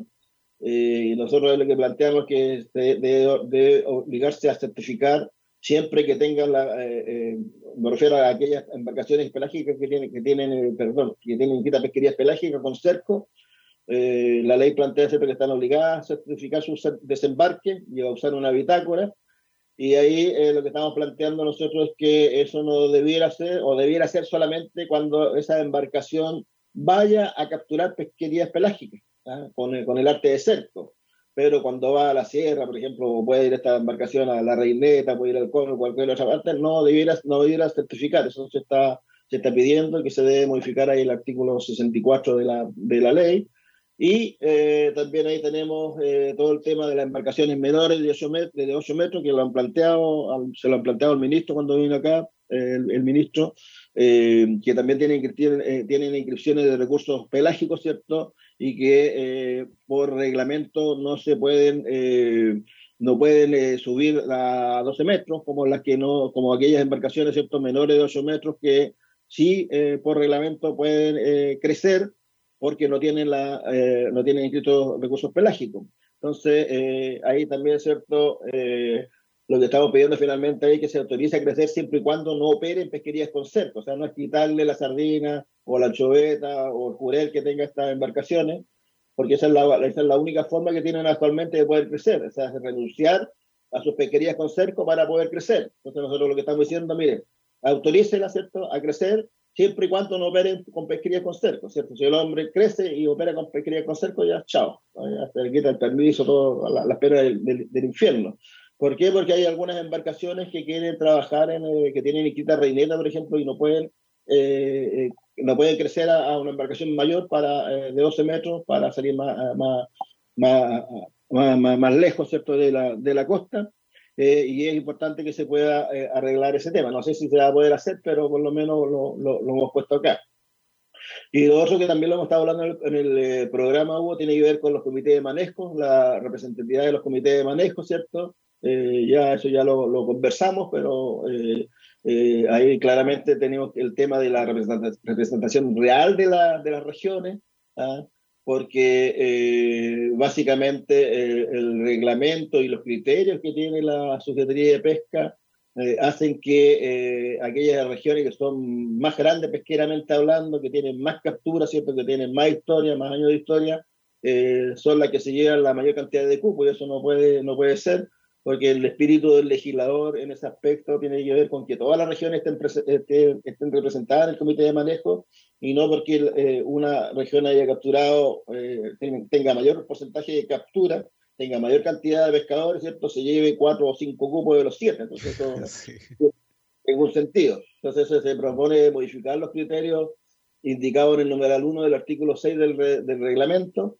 Y eh, en el tema de la elección de los representantes de los pescadores artesanales, que, que, que ya lo dijimos, ¿cierto?, con esta interpretación que ha hecho la subpesca, pero que fue denegada por la Contraloría, ¿cierto? Eh, ahí también hay que hacer algo para que eh, eh, finalmente eh, el pescador, ¿cierto?, eh, artesanal tenga como única condición que estar inscrito en el, en- en el RPA, el representante, ¿cierto?, de los pescadores artesanales ante el comité, eh, insistir, tenga inscrita, eh, o sea, esté inscrito con- en el registro pesquero artesanal, tenga, cumpla con la condición de ser pescador artesanal, porque eh, los votos se los dan los pescadores que están inscritos en la pesquería. Y, eh, eh, y en este mismo ámbito, ¿cierto? Que los pescadores artesanales propiamente tal, que ya estamos hablando de tripulantes y patrones, y también del tema del enfoque, el enfoque de género, también lo, lo tocamos acá también, ¿cierto? Para que eh, se debe asegurar también, ¿cierto?, que estos puedan eh, votar, eh, elegir o ser elegidos como representantes de los pescadores inscritos en las pesquerías objeto del comité de, manejo. Si no se modifica eso, va a ser letra muerta, ¿cierto?, lo que está planteando su pesca de que las mujeres puedan ingresar, ¿cierto?, a estos comités de manejo. Eh, estamos también trabajando en el tema de área de manejo. eh, estamos pidiendo ¿cierto? que las destinaciones que se le otorgan a hacer una pesca sean indefinidas, ah, igualando un poco a, eh, a las destinaciones de las EMPO, ¿cierto? que son eh, eh, indefinidas. En el, caso, en el caso de la área de manejo son por cinco años, son renovables. Aquí entonces lo que estamos pidiendo ¿cierto? es que seamos todos parejos, o sea, son indefinidas para todos o renovables cada cinco años. Eh, y algo como comentamos también hubo que tiene que ver con capacitar a los jueces respecto a la aplicación de multas por la ley de, de pesca, ¿cierto? Eh, y eh, temas de caducidad de área de manejo, estamos pidiendo que no se caduque la área de manejo, sobre todo hay un artículo que es el 144A, ¿sí? el, ese, sí, eh, que en su letra B dice que en caso que nos asigne un área de una organización de pescadores artesanales dentro de un plazo de dos años, desde la fecha del decreto de destinación marítima, eh, eh, o de la fecha del término del convenio de uso. Eso es, es causal de, de caducidad. Nosotros estamos planteando que no, no debiese de ser así, ya que cuando se, eh, se establece un área de manejo, ¿cierto? Eh, si, eh, lo, que, lo, lo que dice ese artículo, ¿cierto? si dentro de dos plazos nadie la reclama, eh, se dejaría eh, nula y por lo tanto quedaría libre, quedaría como un área libre. Y nosotros decimos, no, no, no debe ser así, eh, debe, eh, debe darse por último más plazo, ¿cierto?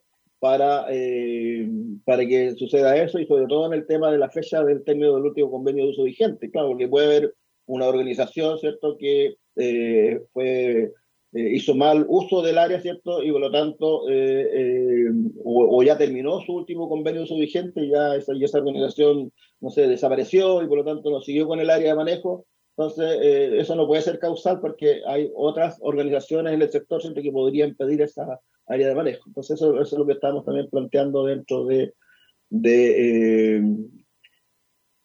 de, la, de la modificación a la ley de pesca. También estamos viendo el tema de la plataforma social, que tiene para largo eso, eh, bastante complicada. Y estamos pidiendo también algunas revisiones de, de veda, ¿cierto? Revisar la veda del, del curso loco, la misma sardina de anchoveta, algunas, eh, de algunos bivalvos también. Eh, y eh, tiene todo el tema de la inve- investigación eh, científica, ¿cierto? eh, que en el fondo que la suspesca tome en consideración la solicitud de investigación que se levantan desde la región a través de, la- de los consejos zonales, ¿cierto? que no son ni siquiera miradas, ¿cierto? Eh, y eh, que se requiere también el- que el rol del Instituto del Fomento Pesquero y Foster sea más transparente, eh, o que transparente su gestión asociada a la investigación científica y recomendaciones, que ya que por recurrente inconsecuencias se habría perdido su credibilidad ante algunos sectores de la pesca artesanal. Eh, también planteamos el tema de la regionalización de la pesquería, eh, y los dolores de la pesca artesanal, pues la- básicamente la ley de Caleta versus la isla Quenche, algunas situaciones, ¿cierto? Mencionamos como la, la- lo que está pasando en Caleta Guape, ¿cierto? Donde eh, hay un sector pequeño pedido en, eh, so- eh, o- o- en EMPO, ¿cierto? Sobre la, sobre la Caleta Guape, y por lo tanto eso está paralizado. Eh, también como dolor, ¿cierto? Estamos pidiendo degradar la sierra y otras pesquerías de peces olvidados como pesquería de pequeña escala multiespecie y algunas, eh, eh, la apertura del recurso masa que lo hablamos delante, ¿cierto? Que ya, ha pasado harto tiempo y no ha habido eh, ninguna, ninguna as- asomo, ¿cierto? De, cumplir este compromiso eh, respecto de poder abrir el registro, ¿cierto? Para la malla. También planteamos temas de fomento productivo para seguir financiando los estudios de, de situación base ESBA de las áreas de manejo, eh, que también se eh, eh, apoye ¿cierto? el confinamiento de la segunda, segunda etapa del programa de mejoramiento de la flota pesquera artesanal de pequeña escala, ¿cierto? Para modernizar esta, la flota y hacerla más, más segura, eh, sobre todo para aquellos de pesquerías como jibia y reineta y eh, implementar también un programa de largo plazo de promoción de productos del mar provenientes de la pesca artesanal, ¿cierto? que abarque las 12 comunas de la región de, de, los, de los ríos. Eh, ¿Qué más? Ah, eh, eh, se requiere también con urgencia implementar un plan de construcción de plantas desalinizadoras en la región. Eh, y esto tiene que ver un poco con, a pesar de que estamos en Valdivia, que llueve tanto, Hugo, pero eh, ya hay, hay lugares, ¿cierto?, donde ya no, el agua se está haciendo escasa, sobre todo en la época estival, y que afecta a caletas como el piojo y el timal pesquero. Dejé afuera los molinos porque en la construcción de los molinos viene una planta des- desaliniz- desaliniz- desalinizadora eh, ya que todas estas ciertos eh, caletas ciertos tienen fábricas de hielo o plantas de proceso, ferias gastronómicas o locales de venta y siempre estamos cortos con el tema del agua y en el fondo estamos quitándole el agua a la población, ¿cierto? Para hacer nuestro, nuestro, nuestro, nuestros procesos.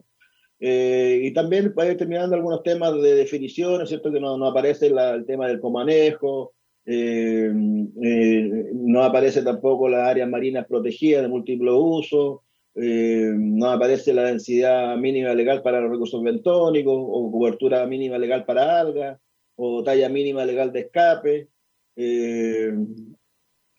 ¿Qué más? Eh, y, y un tema interesante que tiene que ver, también lo tocábamos al principio, Hugo, para ir terminando, eh, que tiene que ver con eh, modificación a la ley de pesca respecto a las organizaciones pesqueras, de incorporar eh, dentro de la ley de pesca otras figuras, porque la ley actual de pesca solo contempla la figura de organizaciones de pescadores artesanales de primer grado, ¿cierto? Establecido en el artículo segundo, en el número 25 y en el número 28, eh, pero acá se requiere también, ¿cierto?, que eh, las eh, confederaciones y las federaciones también estén eh, dentro de la ley de pesca. eh, y eso son eh, básicamente en definiciones, ¿cierto? Que estamos hablando de organizaciones pesqueras de segundo grado, y que son organizaciones pesqueras de representación, cuyos miembros legales son organizaciones afiliadas de primer grado, y organizaciones pesqueras de tercer grado, que son organizaciones pesqueras que también ¿cierto? son eh, eh, de representación y cuyos miembros legales son exclusivamente organizaciones afiliadas de, de, eh, segundo, eh, de segundo grado, en este caso federaciones. De hecho, la única organización de, de tercer grado viene siendo Confepas, porque es una, es una, federa- una confederación de federaciones. Las federaciones son de segundo grado.